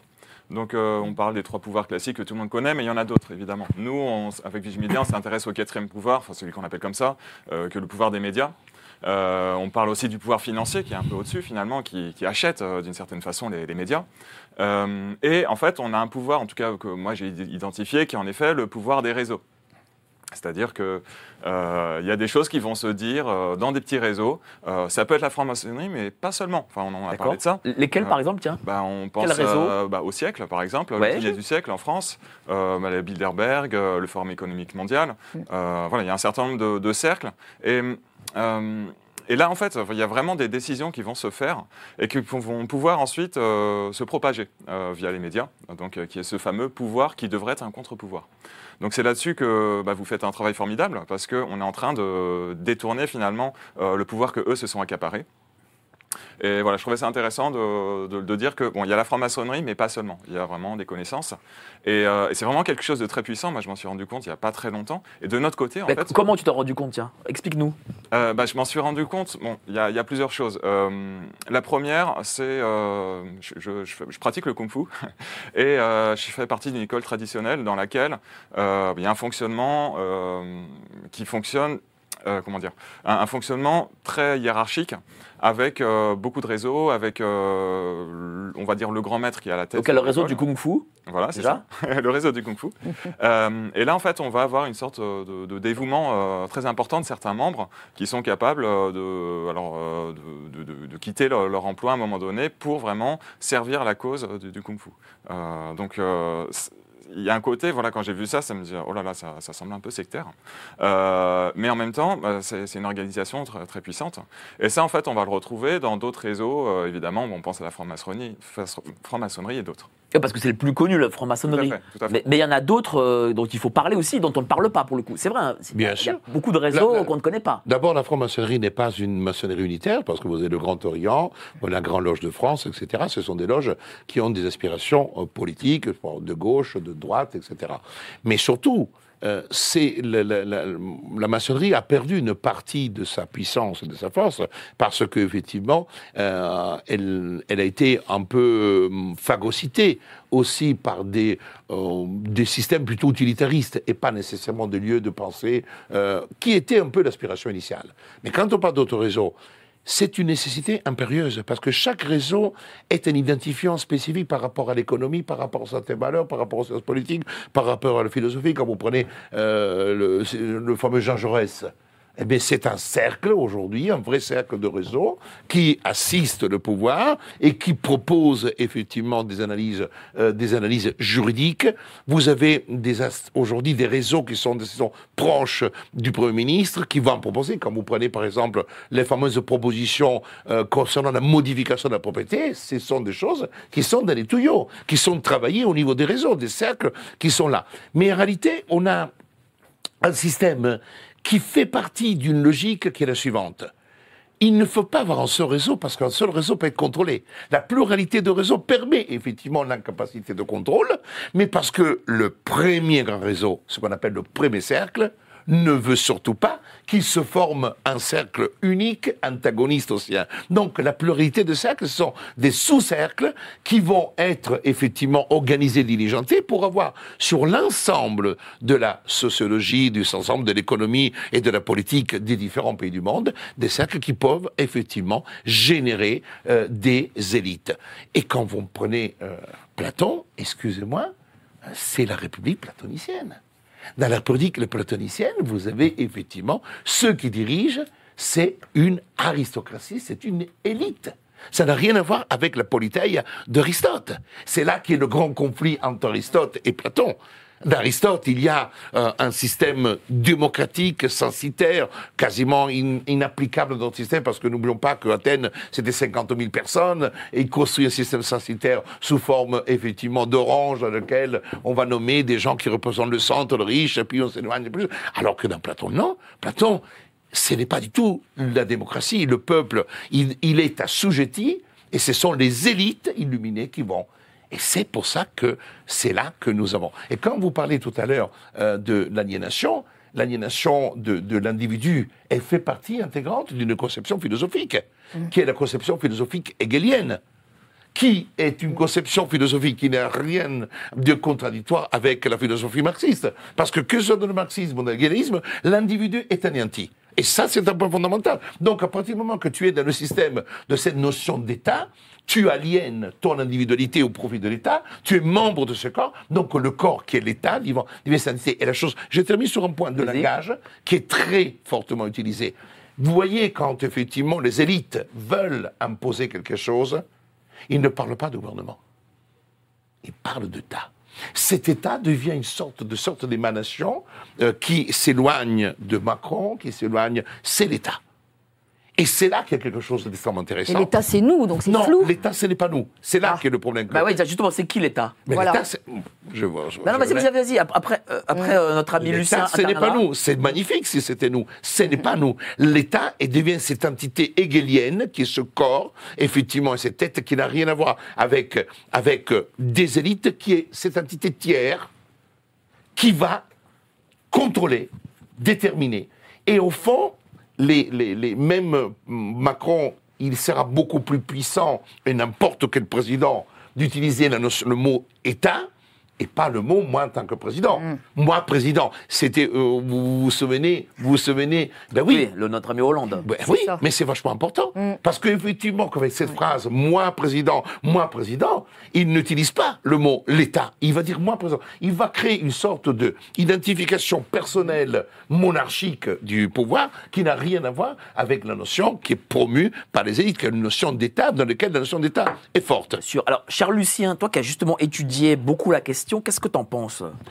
Euh, bah, en fait, alors, je, ne suis, pas en contradiction avec tout ce, qui s'est dit, mais il, ne faut pas oublier l'opinion publique, euh, qui, euh, en quelque sorte, est un point de passage obligé, parce que, en fait, là, dans la description, si on modélise un peu ce, que, vous avez dit, en fait, il y a deux strates. hein, il y a le pouvoir et le peuple.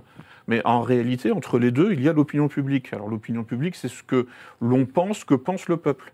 Hein, et il va falloir travailler là-dessus, parce que si vous n'avez pas euh, l'accord hein, de l'opinion publique, vous ne pouvez pas diriger hein, la masse. Quand tu dis travailler là-dessus, comment ça? Bah, alors, bon, euh, moi, je me fais connaître un peu avec euh, euh, la question de l'ingénierie sociale. Ouais. C'est-à-dire qu'en fait, c'est Bah, bah, l'ingénierie sociale, c'est la transformation discrète de l'opinion publique pour ensuite peser sur les comportements. Mais ce que je veux dire, c'est que entre le pouvoir Mais et justement, le est-ce que est-ce qu'il n'y a que l'État ou les gouvernements qui peuvent le faire ou, comme tu as dit, on doit travailler dessus Est-ce que le on, ça peut être nous aussi? Ah oui, bien sûr, oui. Non, non mais c'est pour ça qu'en fait, il ne faut pas... euh, parce que dans cette vision, euh, euh, comment dire, un petit peu binaire, hein, entre un pouvoir qui pèse directement sur les comportements, euh, en fait, il n'y a plus de place, il n'y a plus euh, aucun espace pour les contre-pouvoirs, justement. Euh, et il n'y a plus de- de- de- de- d'espace non plus pour ce qu'on appelle la liberté. Bon, moi, je préfère le, terme d'incertitude. hein, C'est-à-dire que le pouvoir essaye toujours de réduire l'incertitude. hein, donc, de réduire la liberté de ce qui n'est pas lui. Hein, euh, C'est-à-dire que la liberté, c'est l'imprévisibilité. Je vais en parler d'ailleurs dans ma chronique. Euh, donc euh, là, on voit qu'il ne faut pas négliger ou sous- sous-estimer le poids de l'opinion publique, y compris dans les fameuses allégeances. Hein, on parlait là des politiciens qui font allégeance à la franc-maçonnerie ou à tel ou tel lobby, mais ils doivent surtout faire allégeance à l'opinion publique. Parce que euh, faut se mettre dans la peau de quelqu'un qui euh, euh, doit plaire hein, à un corps électoral d'environ 40-45 millions d'individus. Euh, vous ne pouvez pas vous contenter de plaire à tel, ou tel lobby dans la mesure où en fait électoralement ça ne pèse rien. Bon alors évidemment euh, il vaut mieux avoir l'accord hein, des minorités actives parce que bon euh, elles mettent aussi des, bulletins dans les urnes et puis bon quand, effectivement la, la- franc-maçonnerie contrôle par exemple tel ministère, bon il vaut mieux avoir ce ministère avec soi que contre soi. Hein. donc il faut effectivement euh, s'adresser aux minorités actives. Hein, ça, c'est le concept un peu passe-partout là qui a été lancé euh, par Serge Mou- euh, Moscovici, le père de Pierre, hein, en 1976. Euh, mais euh, il- il- voilà, donc il y a aussi en fait hein, cette fameuse euh, opinion publique. hein. Alors là, le terme, lui, elle était, a été Et d'ailleurs, par- le fils, il a utilisé l'enseignement du père dans le cadre du fameux rapport qui pouvait venir déranger et déranger euh, dans le cadre de ce qu'était la formation d'une opinion publique qui pouvait être négative par rapport à la problématique. C'est ça, oui. Et puis et par rapport aux minorités actives. Absolument. Aussi. Hein, donc c'est ce qu'on appelle la montée des populismes. Quand l'opinion publique finalement se euh, hein, de l'ingénierie sociale, hein, qui, dont le but est souvent d'inverser l'instinct de conservation, hein, de fabriquer votre consentement euh, euh, à des conditions de vie euh, toujours plus stressantes, toujours plus anxiogènes, hein, et contre votre intérêt. Euh, et donc bon, là on assiste en ce moment, paraît-il, hein, à une montée des populismes en Europe. Euh, et euh, manifestement, bon, euh, voilà, l'opinion publique Oui, européenne. c'est quand même beau d'utiliser le mot populisme quand on pourrait parler de montée populaire. Alors que immédiatement, dès que le peuple bouge, ça devient du du populisme. Oui, je ne dis pas que c'est toi qui le dis, mais Oui, oui, euh, non, c'est mais je reprends une- les termes On en- reprend les termes en- qui sont en usités. Comme, langues. quand, comme quand on est contre quelque chose, on devient des complotistes. Et cette Mm. étiquette qui sert tout de suite à créer ce type Voilà. de rapport. Et donc il y a une imprédictibilité relative de l'opinion publique. Le pouvoir passe son temps à essayer justement de réduire cette incertitude, cette imprédictibilité, pour contrôler le système. Hein, je ne me fais pas d'illusions. hein. Le but du pouvoir, c'est toujours centraliser. Hein, et euh, euh, réduire l'incertitude euh, pour en fait sécuriser son territoire. Mais bon, quand on a affaire à des sociétés de masse, hein, de plusieurs millions voire milliards hein, euh, d'individus, euh, ça, ça complique le, le travail du pouvoir. Enfin, disons, ce que je veux dire, c'est qu'il ne faut pas euh, négliger hein, euh, justement cette, cette part d'aléatoire, cette part hein, aussi de, Qu'est-ce que ça de- de signifie Ça, signifie que le système vit aussi avec cet aléatoire et, et ça peut lui échapper? Ah Les ben, choses lui échappent? Mais le pouvoir passe son temps à travailler d'arrache-pied, effectivement, pour façonner cette opinion publique et donc pour façonner les comportements. Mais bon, il y a le- le- une modélisation là, de, de théoriciens de la- des années 20-30 hein, euh, qui s'appelle le, two-step flow of communication, hein, où en fait, hein, euh, le, donc le, le- le modèle de communication à deux étages euh, euh, et euh, qui vient euh, en fait complexifier en quelque sorte le, le mo- le modèle classique, euh, c'est-à-dire euh, où finalement il n'y a que deux étages. En réalité, le modèle à deux étages, en fait, c'est trois étages. C'est-à-dire qu'entre le pouvoir et le peuple, il y a, il y a les influenceurs ou les médias. Hein, euh, Et c'est là que nous, on a un rôle à jouer aussi. Oui. Euh, dans le sens, en, en tant que peuple, on peut être le petit grain de sable, même si on n'est pas du tout à armes égales, euh, pour, pour déjouer ce piège. Et euh, je voulais terminer un petit peu sur, sur, les, vas-y. sur, sur le- cette notion de, de réseau. Et en fait, nous, nous aussi, on a nos réseaux. En fait, euh, on connaît des groupes qui se connaissent, on forme une sorte de maillage. Et petit à petit, en fait, on arrive vraiment à diffuser de l'information, euh, déjà entre nous, ensuite euh, autour de nos proches. Et même si on n'est pas du tout à armes égales en termes de moyens, euh, on est le nombre. Et petit à petit, en fait, la vérité se diffuse. Et j'ai une image comme ça, en fait, euh, comme si c'était un sablier. Et au-dessus, on a les gens qui sont un peu endormis, qui sont dans le système. Euh, et euh, grain par grain, ça tombe. Et une fois qu'on on a compris comment ça se passe, on peut plus remonter. Donc euh, voilà, il y a, le pouvoir se joue contre le temps aussi d'une certaine façon. Euh, c'est là que voilà, on a, vraiment un rôle à jouer. Mais c'est pour cette raison, je pense que c'est très important de répondre à celles et ceux qui continuent à crier il faut s'unir, il faut s'unir, il faut s'unir. Non, je pense que c'est parce qu'effectivement, aujourd'hui, il y a cette chance de pouvoir créer différentes voies ou différentes étincelles de la lumière qu'effectivement la lumière apparaît. Et c'est une forme d'opinion qui va s'interposer entre le haut et le bas. Et c'est pour cette raison que je dis, mais je peux faire encore, parce que 10 personnes qui séduisent 10, ça sert à 100, mais une personne peut ne pas séduire 100. Et c'est ça qui est très fort. Ce qui s'est passé avec la crise sanitaire, qui a créé cette flambée, parce qu'au fond, le confinement, que à certains égards, a été extrêmement intéressant, parce que a obligé les gens à pouvoir à communiquer en utilisant le moyen qui était le moyen le plus évident. C'était le Facebook, leur truc. Et ça a généré un, un phénomène qui a dépassé le contrôle, parce que même s'ils ont mis tous les verrous possibles, inimaginables, on peut toujours créer des comptes, on peut toujours parler. Et jamais, depuis la, la crise, on n'a jamais eu autant de création de chaînes, de gens qui font de la, de- du travail sur la liberté. Et c'est ça qui est très intéressant. Et je pense que vraiment, aujourd'hui, les réseaux, et même s'ils peuvent nous couper des chaînes, et même si de temps en temps ils peuvent nous supprimer une vidéo, donner des avertissements, ils ne pourront plus arrêter ce processus. Et aujourd'hui, il y a quelque chose qui a échappé, effectivement, au réseau, au réseau, je parle de réseau des élites, quel était l'effet euh, de, des réseaux ou, ou, ou de la prolifération de, de voix qui ne sont plus contrôlables. Moi, je ne suis plus contrôlable. Tu n'es plus contrôlable. Tu n'es plus contrôlable, Mike. Et ça, c'est quelque chose de très intéressant. Chère Stéphanie, je, je veux t'entendre un peu là. Oui, oui, effectivement, bah, notre liberté est inaliénable. Euh, donc nous, on s'est tous retrouvés à partir de cette euh, crise euh, pseudo-sanitaire. Et effectivement, il y a des médias, il y a une pluralité de médias euh, plus ou moins puissants, euh, indépendants. Et euh, pour en revenir à ce que disait Lucien, juste cette crainte, c'est effectivement que cet État sente qu'il y a quelque chose, enfin ce gouvernement sent qu'il y a quelque chose qui lui échappe et qu'il devienne de plus en plus totalitaire. Donc il rentre dans nos vies privées, dans nos domiciles, comme il est rentré, il a essayé de rentrer dans nos corps. Et, euh, et je pense qu'il n'y a qu'une solution, c'est de, c'est, c'est de Laquelle dire aux gens de dire non et de les réinformer autour de nous. Mais comment, comment on réinforme les gens? Tiens, Comment toi tu fais? Alors moi, j'ai beaucoup euh, parlé euh, sur Facebook, ce réseau très peu libre finalement, pendant la crise. Voilà, il était interdit, enfin il était impossible, pas interdit, pour moi il était impossible de me taire.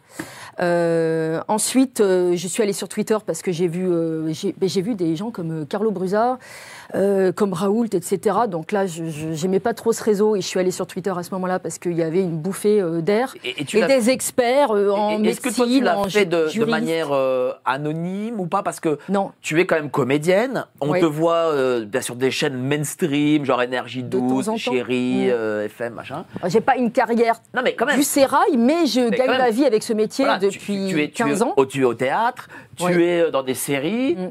Bon, euh, Moi, j'ai voilà, tu- décidé- tu fais partie quand même du monde où on ne parle pas. Très peu. Ça a été une énorme déception, comme le dit si bien d'ailleurs Francis Lalanne quand il passe ici. J'ai beaucoup de Ouais. respect pour cet artiste qui est un poète extrêmement cultivé et qui est libre. Euh, ça a été une énorme déception, mais pour moi, de toute façon, j'étais déjà, j'ai commencé ce métier un peu sur le tard, donc je l'ai toujours fait en périphérie avec la liberté que ça m'apporte. Euh, il était impossible de, de- de me taire. Bon, j'ai admiré euh, Annie Dupéret qu'on avait rencontrée au Mont Valérian, n'est-ce pas euh, donc qui elle est- vient du sérail. Et il était pour moi il était impossible de rester dans ce groupe. Et en fait quitter un groupe très vite je me suis dit bah tant pis je prends les risques qui, qui vont avec. Je prends tout le paquet. Mais j'ai quitté un groupe et j'en ai rencontré un autre qui est beaucoup plus intéressant au final au final, j'ai gagné au change. Donc moi, j'invite euh, les gens à se dire euh, non, n'ayez pas peur, comme on dit euh, dans la Bible. n'ayez pas pas peur. Arrêtez d'avoir peur. Justement parce que c'est ça notre grand tyran, c'est la peur. Et donc, si vous voulez être un artiste libre, vous serez beaucoup plus heureux. Vous aurez un autre réseau d'amis. Moi, depuis 4 ans, mon réseau, même j'ai plus d'amis dans le milieu artistique qu'avant la crise. Et j'ai rencontré des gens, pas forcément connus, mais des comédiens, comédiennes de talent qui, ont, qui se sont exprimés Et sur les réseaux. Et je travaille en plus. Alors que certains se disent ouais mais si je dis ça je travaillerai plus. Ah, il, y, y en a qui ont pensé que moi j'étais cuite, je pense. Je continuais à vivre de ce métier. Et on peut même dire que Annie Dupéré est au théâtre avec mise en scène par Caron. Euh, actuellement, vous la voyez sur des 4 par 3 dans le métro. Donc moi je dis euh, vive la liberté et je n'ai pas peur. Et Emmanuel Macron ne me fait pas peur. Ah bah c'est bien dit, tiens, dans la caméra en plus. Emmanuel Macron, vous ne me faites pas peur. Vous ne m'avez pas fait peur pendant le pass. Je me suis juste inquiétée, comme dirait Alexis Haupt, de la soumission des gens. C'est ça qui m'a fait le plus peur et qui m'a déçu le plus. Com- comment on combat là, les amis là? Comment comment on combat tout ça? Comment? Parce qu'on on, on- on est toujours dans le constat. Et là, j'aimerais quand même que dans cette émission, on donne un peu de solution aux gens. Alors il y a plusieurs choses. Un, bah, déjà, c'est s'instruire simplement. Mais s'instruire pour s'instruire, ça sert à rien. Donc ensuite, il faut le diffuser. Et le diffuser en essayant de convaincre la personne qui est en face, c'est une très mauvaise méthode. Il faut essayer de simplement planter des graines, poser des questions. Euh, voilà, laisser la personne en fait ouverte et euh, la mettre face à des contradictions qui fait qu'elles vont chercher par elles-mêmes. Ça, c'est une première chose. Euh, une deuxième chose par rapport à ces élites, en fait, il faut leur, leur faire peur, tout simplement. Et aller nous, nous, ce qu'on fait, c'est qu'on va les chercher à la sortie des médias. C'est une chose. Le fait, en fait, d'avoir son nom qui est cité sur Internet, bon, voilà, c'est pas très agréable, mais avoir quelqu'un en face qui nous demande simplement de discuter, et voilà, ça, ça, ça montre vraiment cette Bah tiens, justement, est-ce que euh, quand tu as fait euh, les manifs devant les médias, que ce soit BFM, euh, TF1, euh, Canal, etc., d'ailleurs j'en ai fait une avec vous, Ouais. il y avait, je crois, 500, 600 personnes à peu près. Et, et- et justement, est-ce qu'il y a des fois un journaliste, pas forcément une tête d'affiche, mais un gars un peu connu qui est, qui est descendu et, que- et que, à qui vous avez pu parler? Alors, bah, comme je te disais tout à l'heure, euh, pas tant que ça. On avait eu une responsable de BFM quand même, avec laquelle on avait parlé euh, plus d'une demi-heure. Et qu'est-ce qu'elle vous a pendant- Euh, je, je, je me souviens plus exactement, Ah. mais gros- enfin, grosso modo, parce qu'il y avait pas mal de sujets évidemment qui étaient évoqués, euh, mais on lui posait des- notamment la question de pourquoi certaines personnalités n'étaient pas invitées. Et en fait, euh, d'une certaine façon, elle disait oui, mais en fait, euh, personne ne les connaît. Et une sorte de cercle vicieux en fait, qui fait que euh, dès lors qu'une personne ne passe pas à la télé, l'opinion ne la connaît pas, même si elle, elle peut exploser sur Internet, euh, il y, a- il y a une sorte de, de- de mur en fait invisible euh, qui, qui se forme. Euh, C'est-à-dire qu'ils disent, voilà, on les connaît pas, ça. Voilà. Et effectivement, enfin, alors je rebondis là-dessus, en fait. hein, C'est-à-dire que la question de l'audimat hein, est proche de la question de l'opinion publique. Mm. Hein, C'est-à-dire qu'il n'y a pas forcément de complot. hein. C'est-à-dire que, en Mm. fait, si des gens ne passent pas dans les médias de masse, euh, euh, ou c'est pas forcément parce qu'ils ont été, euh, euh, comment dire, euh, cens- cens- censurés. C'est c'est simplement parce qu'en fait, ils n'ont pas atteint le seuil critique hein, suffisant pour hein, enclencher, déclencher en fait un- un- une sorte de cercle vertueux. Mais comment on, Oui. a- on atteint ce seuil? Ah bah, Si on n'est pas Oui. connu, on peut pas l'atteindre. Enfin, je veux dire, euh, Oui, non, non, mais c'est toute la complexité de la, de la- la situation. C'est l'œuf que- et la poule. Alors Euh, non, mais exactement. Alors, avec les réseaux sociaux, Ah, les affaires voilà, reprennent. on appelle. on appelle Carlo, c'est le direct. hein, Oui, c'est direct. Allez-y, allez-y, continuez. Ah, je, Pardonnez-moi. je termine, mais c'est-à-dire qu'effectivement, avant les réseaux sociaux, on se demandait, hein, mais comment faire pour euh, atteindre ce seuil critique qui me permettra de passer sur les plateaux euh, de, ou de- enfin, dans les médias de masse. Avec les réseaux sociaux, bon, ça permet hein, de mettre le pied à l'étrier, enfin, de commencer hein, à exister hein, euh, de- dans l'opinion publique, hein, euh, avec les, les fameux mots dièses euh, de Twitter, qui font une espèce de, comment s'appelle, de, sondage en quelque sorte, en fait, de, des mèmes, hein, qui, enfin, c'est-à-dire des idées en circulation qui sont populaires. Donc, euh, Est-ce voilà. que ça signifie que, par exemple, un Pascal Pro, pour prendre lui ou un autre, j'en sais rien, un, un programmateur de rédaction, regarde Twitter, il se dit ah bah tiens celui-là là, ça peut être intéressant parce qu'il a tant de personnes, il brasse tant de monde, tant de. Oui, c'est ça, oui. C'est Enfin, comme ça qu'ils agissent? Bah, et puis après, bon, il y a effectivement toutes les, toutes, enfin, les, les relations personnelles entre, par exemple, un éditeur et un animateur. Euh, euh, un présentateur d'émission, euh, donc il va, enfin, recommander évidemment les écrivains de sa maison d'édition. Enfin bon, ça c'est, je parle du vécu, mais bon, donc c'est comme ça que ça se passe. Oui, c'est en fait c'est un travail qui peut s'étaler sur 10 ans, 20 ans, 30 ans, en fonction, en fonction plus du charisme individuel hein, de, de la personne. Il y a des gens qui sont, qui ont plus ou moins, enfin qui passent plus ou moins bien hein, et qui vont faire plus ou moins de vues, euh, parfois en, racontant à peu près, enfin des choses pas forcément très intéressantes, mais ils passent bien à l'écran. Euh, et donc ça, pour l'audimat, c'est toujours bon. Il faut jamais, jamais sous-estimer ça. hein. C'est aussi une forme de réseau, euh, cher euh, Carlo. Mais absolument, je suis absolument d'accord. La, la question aujourd'hui est de savoir pour nous, est-ce que nous voulons être dans un système de buzz ou nous voulons travailler pour apporter un éclairage. Je pense que c'est là peut-être la grande différence. Parce que si nous pensons, alors si on pense de manière utilitariste et on s'inspire des, des mainstream et qu'on veut vraiment créer un média, c'est une chose. Et autre chose, c'est vouloir dire, OK, moi, je, humblement, j'ai mon petit domaine, c'est le droit. J'ai tenté de, avec Action des Neuf, de apporter quelque chose. J'ai vu que euh, les gens ont apprécié et je vais continuer de le faire. Et je ne tente pas le buzz. C'est-à-dire que je ne, euh, je ne vais pas regarder, bien sûr, je regarde combien de vues, mais je me po- pose pas trop cette question parce que je n'ai pas envie de tomber dans ce piège. En réalité, le choix que je fais est un choix qui est passionné, passionnant, de dire je mets mon petit euh, métier d'avocat et ma connaissance au service de quelque chose qui est totalement renversé, parce que quand tu es avocat, tu attends quelqu'un qui frappe à ta porte et qui te paye des honoraires, alors que là, je fais du droit, je demande rien à personne, je leur donne ce que je peux donner. Et ça, c'est quelque chose de très important, parce que ça se rapproche vraiment à ce- de ce que tu disais, c'est de, de, de réussir à être un éclaireur, de donner des outils de réflexion, de ne pas dire viens, je suis un gourou, euh, je te porte la vérité, je te porte plutôt des outils de réflexion critique. Et c'est l'esprit critique. Ce que tu as dit tout à l'heure, hum, c'était très beau parce qu'effectivement tu dis je me sens libre. Mais quelle est la liberté Avant tout, c'est de ne pas se faire payer, de ne pas toucher du fric.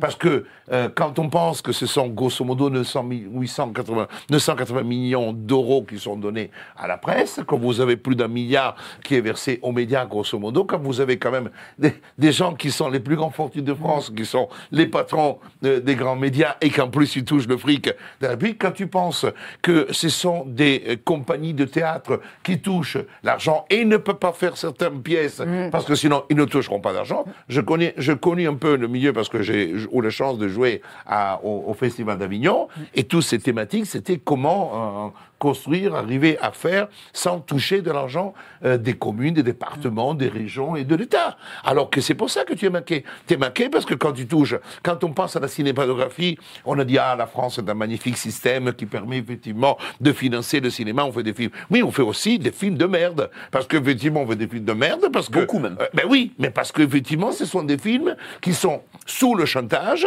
de ce qu'est le Centre national de cinématographie, Le CNC, que- oui. qui te donne le fric si tu fais certains films. C'est un Mais- bras armé de l'État. Bien sûr que c'est un bras armé. En réalité, le système tentaculaire de l'État est comme tu disais, de contrôler tout et de faire tout le possible que les marges de liberté soient minimum. Donc, si nous voulons rester libres, nous ne voulons, nous ne devons pas penser au buzz, nous ne devons pas penser à une sorte de réussite. Après, euh, toi, tu as créé aujourd'hui géopolitique et tu souhaites vraiment euh, en faire ton métier. Et je te le souhaite vraiment. Mais je te souhaite aussi que tu puisses rester autonome et indépendant et que tu ne sois pas englouti par le système du succès parce que là, tu changeras inévitablement. Ah bon, que- tu, tu penses Je Tu pense. qu'avec le succès, on changerait Bien sûr, bien sûr. En réalité, mais, quand on pense même au le pouvoir et le succès vont de pair. Le problème, c'est quand tu as du succès, automatiquement, ou tu as du pouvoir, euh, tu prends un avocat qui est un pote euh, pendant la vie de tous les jours, il devient membre du Conseil de l'ordre, il n'est plus le même. Ah. ben s'il devait bâtonnier, tu le reconnais plus. Tu avais quelqu'un qui n'était pas député, il est ton ami, tu partages des choses, c'est merveilleux, et quand il devient député, il n'est plus. Je ne connais, j'en ai connu quelques-uns, et c'est imbuvable. Après, euh, c'est- j'ai dit ça pourquoi? Parce que la- la- la- la- quand on, on veut avoir le pouvoir, et le succès donne du pouvoir, on ne raisonne pas de la même manière. Il y a celui qui le subit et celui qui le gère, le pouvoir. On ne peut pas raisonner de la même manière.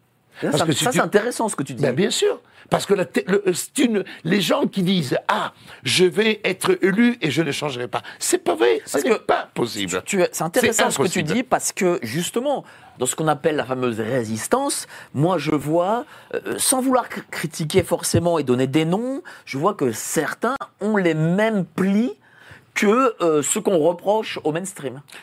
Vous savez, Nelson Mandela, je le cite souvent et c'est important parce que ça nous fait comprendre une chose. Il avait une peur bleue. Et il est devenu président très tard parce qu'il avait une peur bleue du pouvoir, c'est-à-dire de devenir un homme de pouvoir. Parce que il était dans sa prison. Il y a passé 28 ans, 27 ou 28. Et les, les dernières années, il n'était pas enfermé vraiment, mais c'était quand même en prison. Ce monsieur a est l'exemple de la liberté. La puissance de la pensée et de la liberté qui tra- traverse, qui traverse les, les, les, les, les- ba- barreaux. les barreaux. Et ça, c'est magnifique. Et il arrive et il travaille. Et il fait partie. Et c'est quand même la, fin du, du, du système d'apartheid qui était monstrueux. Si vous, lisez un ou deux livres sur l'apartheid, c'est à la chair de poule, c'est aussi monstrueux que le nazisme, c'est beaucoup plus lourd que les lois raciales américaines. Eh bien, il avait peur. Parce qu'il ne voulait pas. Et quand il a exercé le pouvoir, effectivement, il ne voulait pas être du tout dans ce système de vengeance. Et d'ailleurs, euh, souvenez-vous, le rapport avec De Clercq, qui était quand même celui, c'était son bourreau quand même, hein, car on l'avait gardé, mais il a, il a voulu euh, garder et ne pas tomber dans le piège de l'exercice du pouvoir. Et d'ailleurs, c'est pas lui, il était plutôt symbolique, parce qu'il avait peur de ça. Ben, J'aimerais vos avis là-dessus, tiens, Euh, vous qui êtes là autour de la table. Tiens, qui, qui veut, qui veut se dévouer? Ah, Vas-y, Lucien. Oui, sur le pouvoir. hein. Oui, oui, oui. Est-ce que ça change? Et voilà, est-ce que le succès, le pouvoir, euh, peut changer même la résistance, tiens, face euh, à, à l'État euh, ou enfin, bah, euh, Bah, euh, en fait, alors euh, on parlait de Platon et euh, donc euh, de la République, hein, mais euh, tout à l'heure, euh, effectivement, alors euh, que dit Platon? Hein, Il faut donner le pouvoir à des gens qui n'en veulent pas. Bon, euh, enfin, c'est voilà le philosophe roi en fait. hein, euh, en gros, c'est un rat de bibliothèque, hein, ou du moins c'est quelqu'un qui est dans les, les idées pures et qui n'est pas fait forcément pour exercer le pouvoir d'ailleurs. Mais bon, c'est justement avec des gens comme ça qu'il y a peut-être une garantie, hein, euh, impossible. avec beaucoup de guillemets, hein, de ne pas avoir la grosse tête hein, et puis de ne pas finir euh, au bord d'une piscine avec euh, les saladiers de coke et les putes. hein. Pardon, excusez-moi. Ah, c'est ça.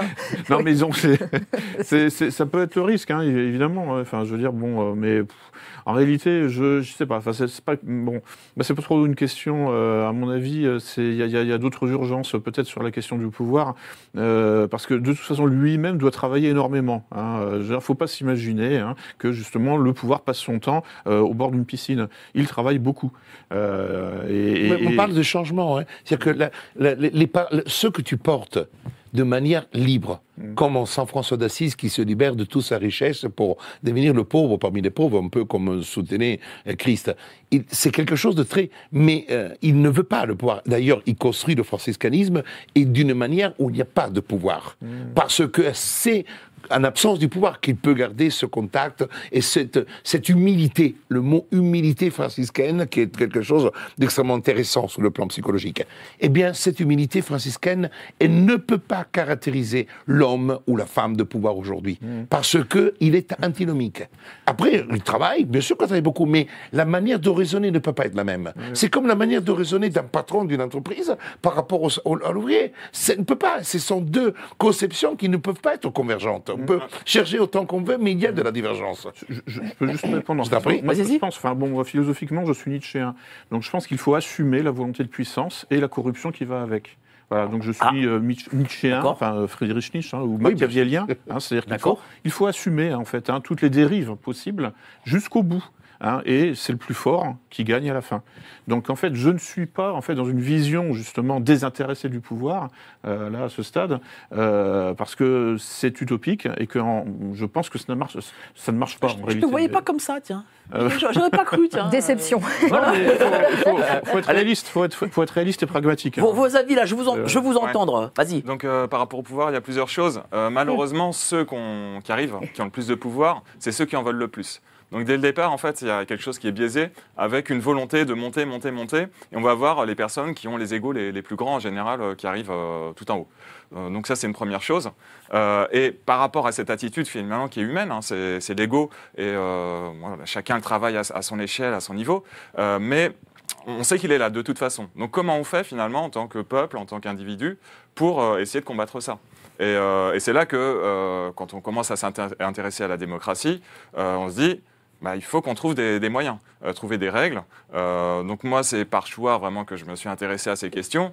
Et euh, lui dit, voilà, le pouvoir, c'est comme la gravité. Vous avez un crayon, vous le lâchez, il tombe, et il n'arrête pas de tomber jusqu'à ce qu'il trouve une limite. Donc la limite, c'est à nous de, de la mettre. C'est parce qu'actuellement, euh, on est dans Mais un système. Est-ce qu'on peut se donner cette limite? Est-ce que toi, par exemple, avec Vigimedia, avec tes manifs, où il y a de plus en plus de monde, est-ce que tu te dis, putain, j'ai peut-être changé un peu? Alors, euh, je ne peux pas répondre parce que c'est très difficile en fait de, de se voir de l'extérieur.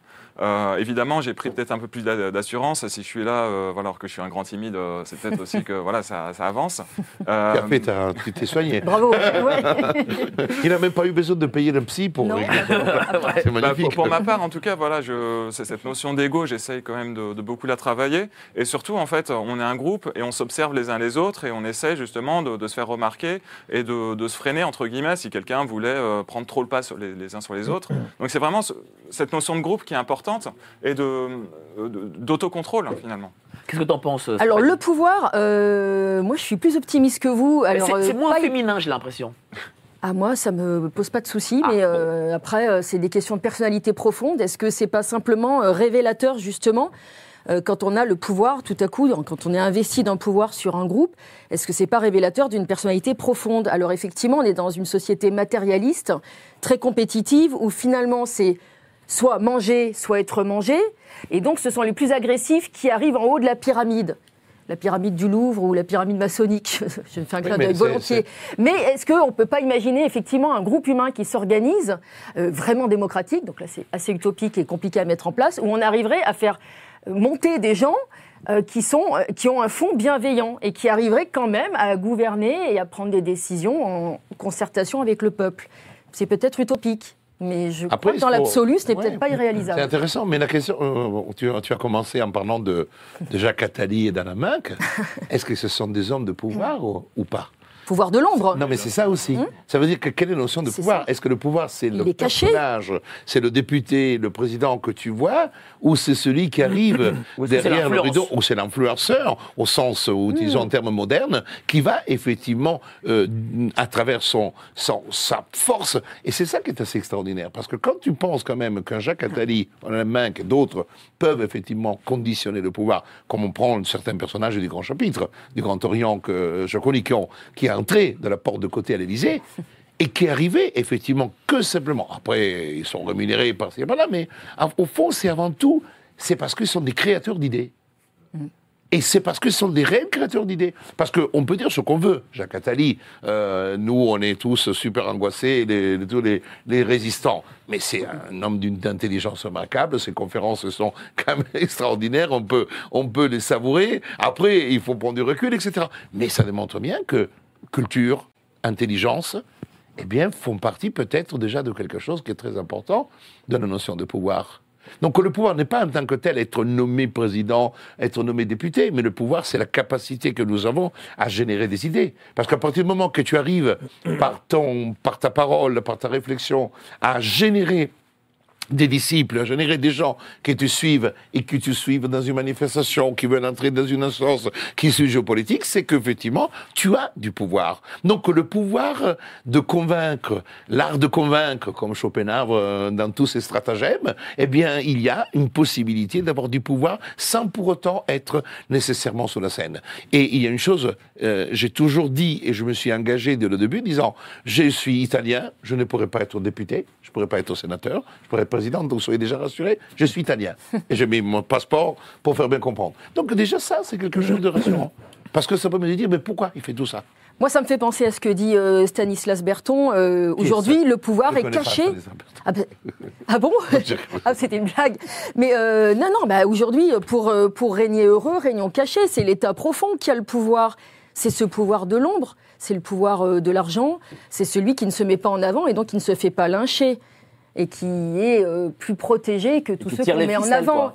Qui tire peut-être Une les sorte de marionnettiste, si tu veux. Oui, Si on dans- veut résumer les choses, Dans éventuellement. le théâtre, il y a ceux qui le jouent, la pièce, et ceux qui sont derrière, Le le, réalisateur, le metteur en scène. Absolument. Tu prends le Grand Orient, tu as le grand chapitre, Mm. qui sont les personnes de l'ombre, qui sont cachées, qui, Mm. qui sont dans les tenues les plus élevées et qui dirigent les choses. Mm. Et après, il y a ceux qu'on met euh, sur le devant de la scène et qui ont de capacité. Anna Bauer est quelqu'un qui, par sa, par sa capacité, sa culture, sa formation, Oui. a été utilisé parce que, que a été volontairement utilisé comme une carte de visite Mm. qui devait effectivement réconcilier la franc-maçonnerie avec le peuple français. Et il a joué une carte de visite. Après, euh, il a fait quelques petites erreurs qu'on lui a fait payer, mais c'était ça la logique. Et c'est pour cette raison que quand on prend euh, M. Macron, M. Macron est la face connue d'une face inconnue dans laquelle certains arrivent à distinguer. J'ai une question à vous poser à Voilà. vous tous. J'aimerais que chacun puisse y répondre. Qu'est-ce qui manque aujourd'hui à cette fameuse résistance? Tiens, cher Pascal. Ah, question difficile. hein. Courage. Qu'est-ce qui Euh, nous manque Qu'est-ce qui nous manque? Oh là là, franchement. euh, Là, comme ça, je ne sais pas répondre tout de suite. Je vais, je vais réfléchir, je suis désolé. Bon, alors c'est Lucien, voilà. Oh bah, euh, de- des sous. J'allais le dire. C'est que des questions d'argent? Ah, Euh, oui, puis alors il faut, en fait, il faut que la situation continue à se dégrader.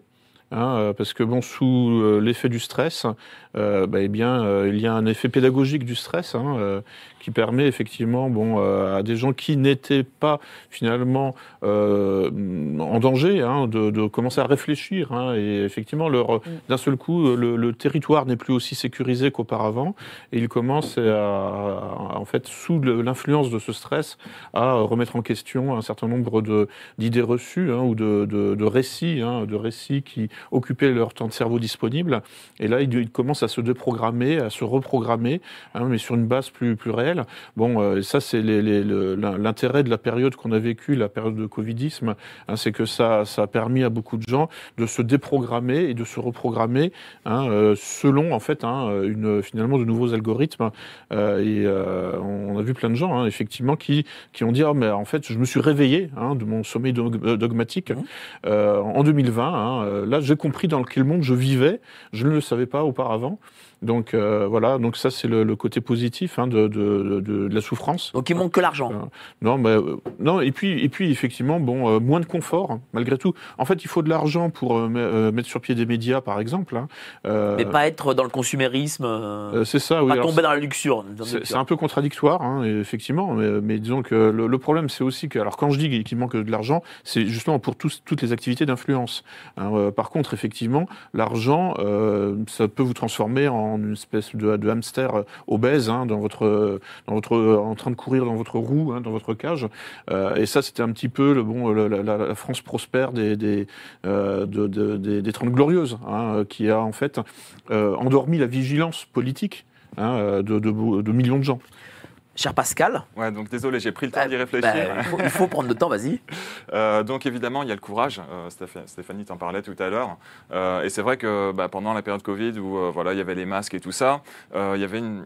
On était obligé finalement de se, se battre contre sa conscience et euh, on devait faire, faire preuve de cou- courage. Et malheureusement, voilà, aujourd'hui, euh, il y a beaucoup d'autocensure. En fait, il y a beaucoup de comportements qui sont pris parce qu'on n'ose pas. Donc encore une fois, n'ayons pas peur. Et sinon, un autre truc, euh, c'est la, la psychologie. Finalement, la, la compréhension euh, de l'autre. En fait, arriver à communiquer des idées correctement. Je vois beaucoup de personnes en fait qui sont très convaincues, qui ont compris plein de choses, mais qui savent vraiment pas l'expliquer, qui vont comme des bourrins entre guillemets. Et, et du coup, ça, ça passe pas en fait, parce que euh, il y a la façon de le dire, euh, le côté avocat finalement. Euh, et ça, je pense que chacun pourrait essayer de le travailler aussi pour faire avancer le combat. Cher Stéphanie? Alors moi je dirais effectivement il manque des moyens matériels qui permettent, euh, qui per- permettraient notamment peut-être de mettre en place des chevaux de Troie. Euh, D'ailleurs Lucien est très spécialiste de la méthode de la question et des chevaux de Troie euh, comme euh, parfois certains témoignages qui passent sur des médias euh, traditionnels ou mainstream euh, peuvent avoir effectivement euh, un effet en fait. Moi j'ai eu des témoignages récents dans mon entourage proche d'une personne qui a vu euh, sur une chaîne C8, pour ne pas la citer, le fameux témoignage de Macha. Voilà. Oui, Et je n'en dis pas plus, Très bien. ouais. terrain glissant. Et euh, autour d'elle, ça a fait parler. Voilà. Et là, je parle d'un endroit de- dans le sud-est de la France, un, voilà, un département euh, rural où, où- où les gens se disent il y a quelque chose qui se passe. Et, et, et ça fait le bouche à oreille. Et, et je pense que ça, plus ça, oui, comme on dit, on est des colibris. Ma, ma petite chaîne est un colibri. Il y a des plus ou moins gros colibris. Et, et ça, plus ça, plus ça, plus les chevaux de Troie, ça va nous aider, le fameux sablier dont tu parlais tout à l'heure. Voilà. Et moi, je pense que ça, il nous en manque en grand nombre. Qu'est-ce que t'en penses, cher Carlo? Moi, je trouve toutes ces, toutes ces considérations vraiment remarquables et me font penser euh, au temps. Euh, là, je suis toujours un peu platonicien, je pense au Timée. Il dit que le temps est le reflet instantané de l'éternité. Et c'est euh, aussi un temps long que nous avons besoin. Pourquoi? Parce que eux, ils ont construit leur processus depuis des décennies. Si on prend simplement la Deuxième Guerre mondiale, avec toute la construction qui a été faite, un peu de l'esprit au début, qui était vraiment très sain, très naturel. Mais après, malheureusement, le premier siècle a su faire tout ce qu'il fallait pour modifier euh, ces plans qui étaient au début très justes. Et nous, on a besoin du temps long. C'est-à-dire que ça demande de l'argent, ça demande du courage, euh, ça demande toujours des gens qui continuent à apporter la lumière. Et on ne peut pas modifier des cerveaux qui ont été construits, bloqués, euh, pour- formatés, pardon, pendant des années, en quelques secondes. C'est pour cette raison que ce que tu disais, provoquer la réflexion, utiliser le questionnement, plus que l'affirmation. Pourquoi? Le fameux pourquoi? Parce qu'en réalité, l'État tente d'asséner des vérités dogmatiques comme, et on l'a vu, on, on est toujours dans des vérités dogmatiques. Si tu es euh, euh, contre Israël, tu es pour euh, les Palestiniens, tu es contre Israël. Toujours ces systèmes dogmatiques dans lesquels euh, la Madone est vierge, euh, euh, non, elle n'est pas, alors que tu es pas... que es- Non, c'est pas comme ça. Donc on a besoin du temps. C'est pour cette raison que l'erreur, c'est de dire, Ah, on fait les choses, on fait un bouquin, avec ça on va tout changer. Non, Les- les- on n'a pas besoin d'une révolution française. On n'a pas besoin de descendre dans la rue et d'utiliser la mitrailleuse. Les révolutions se font dans la tête. Euh, L'apartheid, il a fallu 28 ans de tôle. 28 ans de tôle. Gandhi a combattu une vie. Il a fallu qu'à un moment donné, pour mettre la paix euh, face à une grève de la faim, euh, il a failli mourir pour que on se met d'accord et on continue et on construit l'Inde moderne. Je dis pas que tout ça c'est merveilleux, mais je parle de personnages qui ont par le temps, il a fallu des décennies, de décennies de travail. Donc, moi, la seule chose que je regrette, et je le dis à mes enfants, et je le dis à ma compagne, à tous mes amis, c'est que je commençais à me battre comme ça à l'âge de 58 ans. J'ai des 62. Et je pense que je passe assez de décennies devant moi pour continuer. Mais je ferai le possible pour qu'il y ait des, des enfants qui n'ont pas envie d'être députés, sénateurs, mais qui ont envie de continuer à, à prêcher, à prêcher la bonne parole. Et c'est pour ça que j'ai dit, il faut temps. Si on veut changer T'as t'as radicalement, totalement raison. il faut le temps. Parce que euh, les gens veulent souvent les choses très vite. Par exemple, on prend les manifestations du pass. Les gens disent ah mais ça n'a servi à rien. Si ça a servi parce que déjà ça a servi, ça a permis sûr. à des gens de se rencontrer, Oui. de se voir, de discuter. Mm. Mais pour eux, euh, pour certains qui, qui disent que ça ne servait à rien, ça n'a servi à rien parce que eux, ils voulaient un effet immédiat en se disant, je fais une manif et puis l'État dit ah ben non, euh, pardon, euh, on arrête tout. Mais ça se passe pas comme ça la vie. Mais ça se passe qu'en France, avec le travail qui a été fait, euh, il y a eu un blocage très important parce que certaines dispositions n'ont été prises que pour certaines personnes. Alors que dans d'autres pays, je parle de l'Italie, Oui. ça a été un massacre à la tronçonneuse. Donc ça veut dire tout simplement que euh, ça a été des, des, des grains de sable dans les rouages qui ont empêché ce de pouvoir aller librement à mettre en place ce qu'ils avaient envisagé. Donc aujourd'hui, ce coup de frein, tu as dit tout à l'heure, ah, euh, je me suis réveillé euh, au mois de mars 2020. Très bien.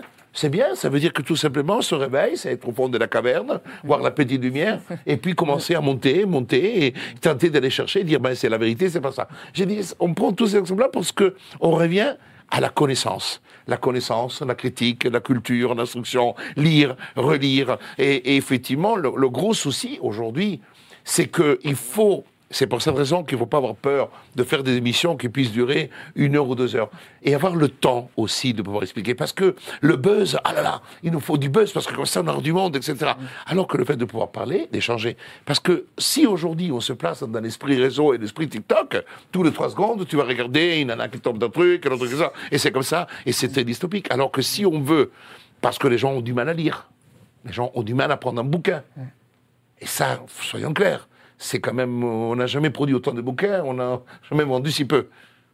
C'est vrai. Et ça, il faut le dire. Ça veut dire que euh, ce sont les lectures, lire une, une aphorie, un aphorisme ou une maxime de Blaise Pascal, euh, parfois on peut la lire et y passer des heures à réfléchir. Euh, tu ne lis pas l'éthique à Nicomaque en trois minutes chrono comme un roman. Euh, Chaque phrase euh, a une portée. Donc euh, j'ai dit ça parce que si, si nous voulons effectivement construire des cerveaux, euh, il faut aussi qu'à ce moment-là, les émissions soient des émissions un peu comme celle qui se passe ce soir, dans lesquelles on- n'est pas parfait, mais la perfection n'est pas humaine. Eh bien, on échange, on discute, on peut être en désaccord, et c'est ce qui est le reflet aussi de ce qui se passe derrière l'écran. Des gens qui sont là, qui peuvent se dire ah, quand Carlo est en con, mais c'est pas grave. Ce qui compte, c'est qu'il y ait de la réactivité, de la réaction, et que mes paroles, les paroles dites autour de cette table, provoquent des- des- quelque chose qui déclenche un processus.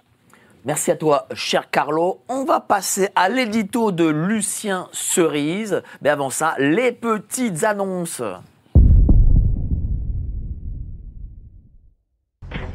Vous les Français, vous avez toujours une grande gueule comme ça. Effectivement, pour nous, la liberté d'expression, c'est important. Et on sait que pour vous aussi. Alors faites un don à GPTV. Je vis de quoi? Des droits d'auteur de mon livre. C'est tout. Moi, je pense pas. Rendez-vous sous la vidéo pour soutenir l'information libre. Tu vas payer pour ton insolence. Continuez à soutenir Géopolitique Profonde pour des émissions comme celle de ce soir, des émissions libres où on se dit les choses et où aussi on a le temps de se dire les choses. C'est ça qui est important et Carlo a totalement raison. Le temps de se dire les choses. N'oubliez pas aussi de cliquer euh, sur la petite cloche pour avoir les émissions en exclusivité. N'oubliez pas que être seulement abonné ne suffit pas pour YouTube à cliquer sur la cloche. Donc, euh, mon Lucien, tu vas parler de l'OMS. Oui. mhm. Bah, et puis alors je vais me placer dans le sillage de tout ce qu'on vient de se dire en fait hein, finalement parce que je veux parler un petit peu d'Alain Bauer euh, qui est le, le- le- le principal représentant de la justice prédictive.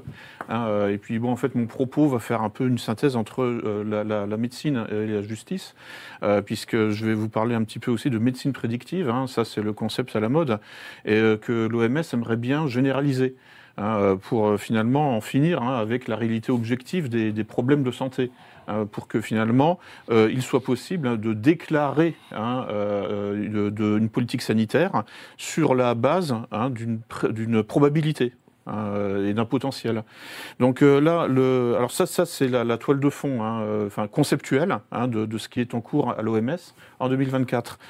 Donc là, du 19 février au 1er mars se tient à Genève euh, la huitième réunion de l'organe intergouvernemental chargé de rédiger et de négocier une convention, un accord ou un autre instrument international de l'OMS sur la prévention, la préparation et la riposte aux pandémies. Euh, donc ça, c'est le titre à rallonge hein, euh, de l'article qu'on peut trouver sur le site de l'OMS. Euh, donc ça s'achève demain, hein, puisque ça s'achève le, le 1er mars. Il y aura une neuvième réunion hein, de cet organe de négociation euh, qui se tiendra du 18 au 28 euh, mars 2024. Euh, et donc, vous voyez, donc il travaille en fait sur la. Ah oui, et puis donc il y a eu la réunion plénière le samedi 23 février 2024 euh, sur donc euh, l'amendement, hein, sur les amendements au règlement sanitaire international qui date de 2005. hein. Euh, et donc là, en fait, l'OMS hein, veut euh, produire un nouveau règlement sanitaire international euh, sur la base hein, du traumatisme provoqué par euh, la pseudo-pandémie euh, de, de- de- de co- Covid-19.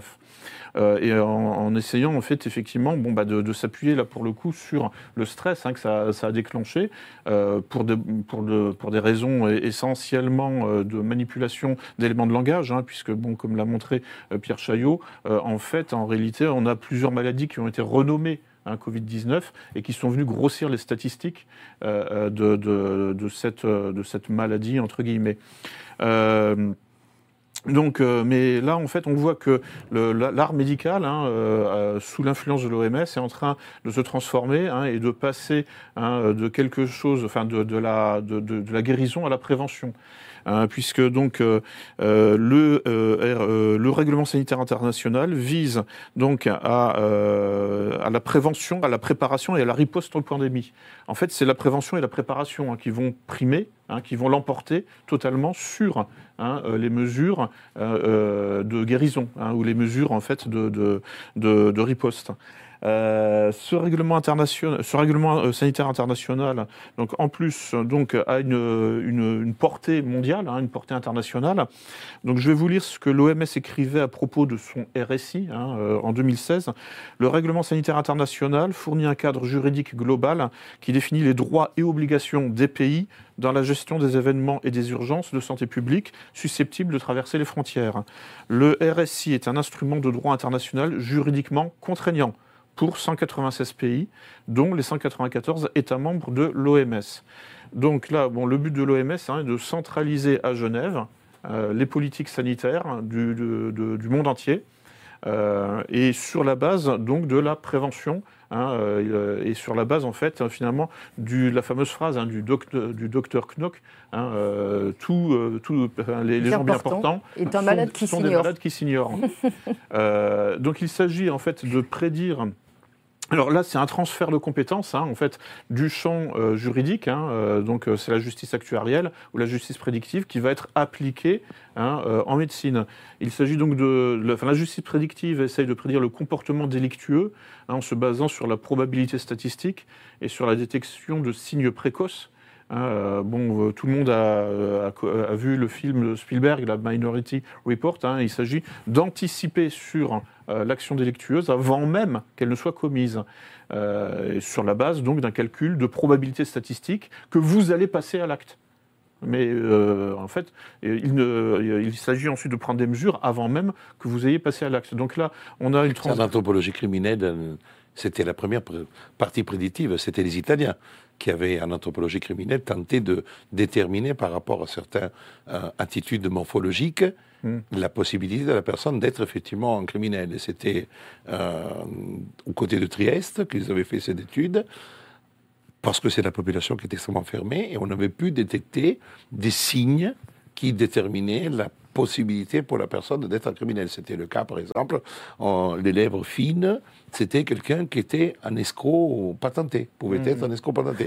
Et on avait déterminé que beaucoup de gens qui tuaient avaient, n'avaient pas, euh, ils avaient une sorte de trou au niveau de la caisse thoracique, c'est-à-dire qu'on pouvait glisser une pouce dedans. Et c'est à travers tous les délinquants dans les prisons que euh, on avait, c'était de- qui avait travaillé sur ça. Voilà. Dans cette, et c'était au fond de la prédictivité en anthropologie criminelle. Et donc ça a donné, Pardon, hein, ça a donné naissance. Non, non, mais ça, c'est, euh, ça a donné naissance donc à- au courant de la criminologie euh, prédictive ou actuarielle. Absolument. hein, euh, c'est-à-dire euh, là, en s'inspirant de, de- de- des assurances, hein, c'est-à-dire du, du calcul de risque et de la, la gestion de risque, et sur donc la détection des signes précoces. Euh, donc euh, le, là, on voit bien que en, euh, finalement, on pourrait se dire oui, mais en fait, c'est du bon sens. hein, finalement, il vaut mieux prévenir que guérir. hein, et plutôt que d'attendre que le criminel passe à l'acte, eh bien, on, on va déjà commencer à l'enca- à l'encadrer hein, d'une manière ou d'une autre. Et le problème, c'est que ça, ça transgresse les deux principes du droit, c'est-à-dire l'individu- l'individualisation de, de- de- du, jugement et l'administration de la preuve. Enfin, oui, l'individualisation de la peine et euh, l'administration de la preuve. Puisque là, bon, la preuve devient superflue. En réalité, on est, on est vraiment dans la confrontation de ce qui est l'essence même de la démocratie.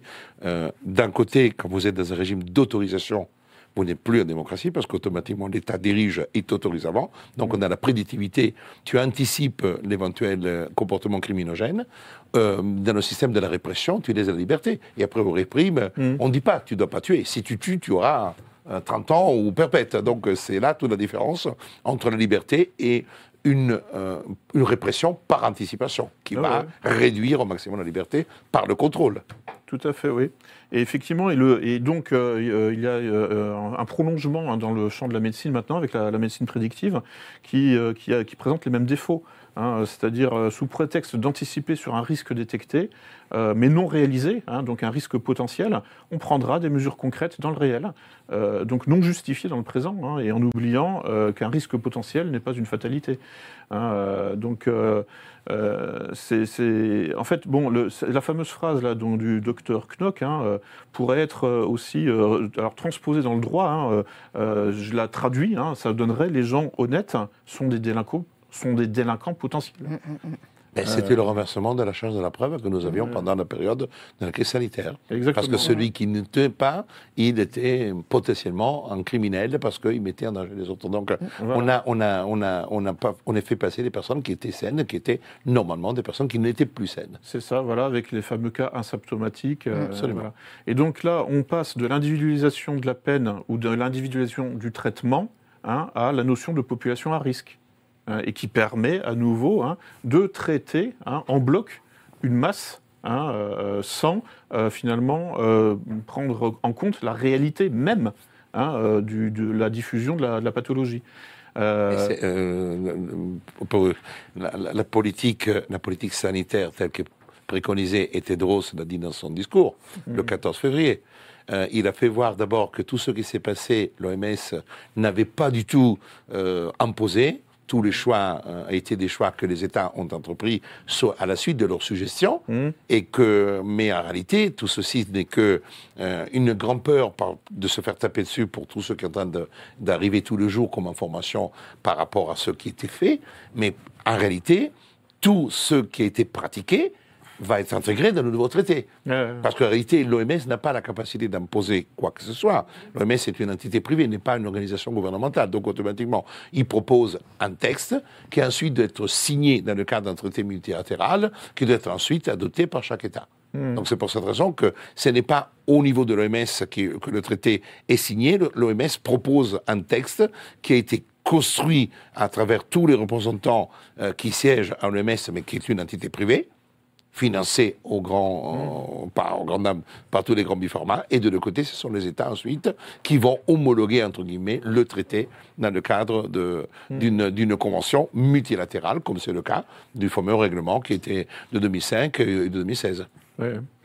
Et, euh, et donc, euh, alors, comment euh, lutter contre ce- cet, cet univers un peu cauchemardesque En fait, puisque en fait, ça va résorber hein, le, le- le- le réel dans la parole. Hein, puisque et il suffira effectivement que les cadres, hein, le- les dirigeants de l'OMS hein, décident qu'il y a un risque de pandémie pour déclencher tout de suite hein, euh, donc des politiques sanitaires à échelle internationale. Donc en fait là, là, il n'y a plus besoin hein, euh, que- qu'il y ait un monde réel hein, avec une vraie pandémie réelle. la parole suffit, la parole supplante le réel. Et excusez-moi, mais ce Oui. qui était décidé par l'OMS est devenu source de droit. Pourquoi? Parce que, que ce soit le Conseil d'État ou les juridictions ordinaires, de, ci- civiles et non administratives, ont adopté la déclaration du 30 janvier 2020 de déclenchement de l'existence de cette pandémie comme une source de droit. Ça veut dire que dans les décisions rendues par le Conseil d'État, dans les 6500 décisions rendues, quand on parle en disant le 30 janvier, l'OMS a déclaré, donc c'est une source de droit. Ceci est indiscutable.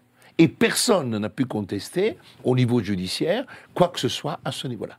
Donc ça veut dire tout simplement qu'aujourd'hui, l'OMS est devenue cette entité qui est de facto, et pas de jure, mais de facto, devenue une source de droit médical. Ce que dit l'OMS est une source de droit, une source de vérité quasiment indiscutable. Tout ce que l'OMS a pu dire euh, dans le cadre de ses euh, positions prises ont été adoptés dans les différents pays d'Europe, pas du monde, parce que euh, on- vous savez parfaitement qu'il y a euh, l'Afrique. On dirait que cette pandémie n'existe pas, et dans d'autres parties du monde. Donc automatiquement, c'est pas du tout une affaire mondiale. C'est une affaire qui a touché surtout notre population occidentale dans un moment dans lequel on avait vraiment peur que les peuples se réveillent. Et alors, leur opération de tentative de endormissement n'a pas abouti, et c'est pour cette raison qu'aujourd'hui, combattre ce qu'ils sont en train de faire passe par une remise en cause de vérités qui sont des mensonges. Parce que la, marche arrière de Tedros est très intéressante, parce que quand il dit mais non, nous on n'a pas du tout ordonné le confinement, mais nous on n'a pas du tout ordonné le masque, des conneries monumentales, parce que vous prenez la déclaration du 6 juin de l'OMS en disant il faut absolument que les masques soient portés parce que c'est avec les masques qu'on va avoir un identifiant qui permettra au peuple de comprendre qu'il y a une épidémie. Sans masque, personne ne, ne connaît qu'il y a une épidémie. Ah, c'est quand même phénoménal. Et puis rajoutons aussi dans la note en bas de page, et comme ça les familles à la maison pourront coudre les masques et ça permettra aux familles de se retrouver, d'être conscients. Je vous donne ma parole d'honneur. C'est un document du 6 juin. Ça finit Oui. Oh, presque, en fait. Je voulais euh, dire bon, quelque chose. Je Ah voulais bah, juste dire quelque chose, c'est que ce document, euh, pour moi, il prouve que, s'il était nécessaire de le prouver, qu'en 45, le monde n'a pas été dénazifié. Il y a quand même de gros relents, de, une, une filiation historique dans ce qui est raconté là. Euh, puisque pour Non, qui a faut- étudié la, Seconde Guerre il mondiale pas- Il ne faut pas dire ça. C'est très dangereux. C'est très dangereux de dire cela. Je me permets de dire ça parce que D'accord. euh, comparaison des périodes ne vaut pas raison, même en termes. Non, mais je voulais parler de- du, groupe, euh, du groupe humain qui a été accusé de, trans- de transmettre le typhus pendant la Seconde Guerre mondiale. Ça, c'est autre chose. Mais Bah, c'est ce dont je veux parler. comprends. Voilà, ça, je comprends. Ah bah voilà, Parce que euh, de- qui, de- qui était, qui était désigné comme pouvant être transmetteur du typhus et qui a été interdit d'épicerie, cinéma, On théâtre. laisse finir notre ami euh, Lucien. Mais il provoque, il provoque des discussions fortes, Lucien. Vas-y, Passionnel. Oui. Non, mais, On va s'arracher c'est tous les deux. Ouais, voilà. C'est l'Italie, c'est l'Italie. Vas-y, vas-y. Donc euh, voilà, bon, euh, c'est. Alors le Forum économique mondial parle de grande réinitialisation, hein, Great Reset, pour qualifier cette nouvelle réalité qui se déploie un peu partout au prétexte d'un risque sanitaire, hein, autorisant à mettre sur pied donc une médecine prédictive équivalent de la justice prédictive et qui permet de prendre des mesures sur la base d'un potentiel et non de la réalité factuelle en acte. Euh, donc si, si, si, si, ce, règlement sanitaire international est achevé hein, euh, et euh, permet effectivement de généraliser, de banaliser, de normaliser la médecine prédictive, c'est une véritable révolution. C'est-à-dire qu'effectivement, nous serons livrés à l'arbitraire hein, du pouvoir. hein, c'est la fin de l'ABS corpus. Quoi. Donc le 21 avril 2023, une conférence était organisée au Parlement européen, à l'initiative de Virginie Jouron du Rassemblement national, sur le thème Le traité de l'OMS sur les pandémies, deux points, nos libertés en danger. Pendant sa présentation, le docteur David Bell, euh, médecin clinicien, spécialiste de l'épidémiologie du paludisme, chercheur et consultant à l'OMS, hein, donc euh, il connaît le sujet, remarquait dans les projets d'amendement au, au RSI une extension de la définition des pandémies et urgences sanitaires, y compris l'introduction du potentiel de préjudice plutôt que du préjudice réel. Voilà.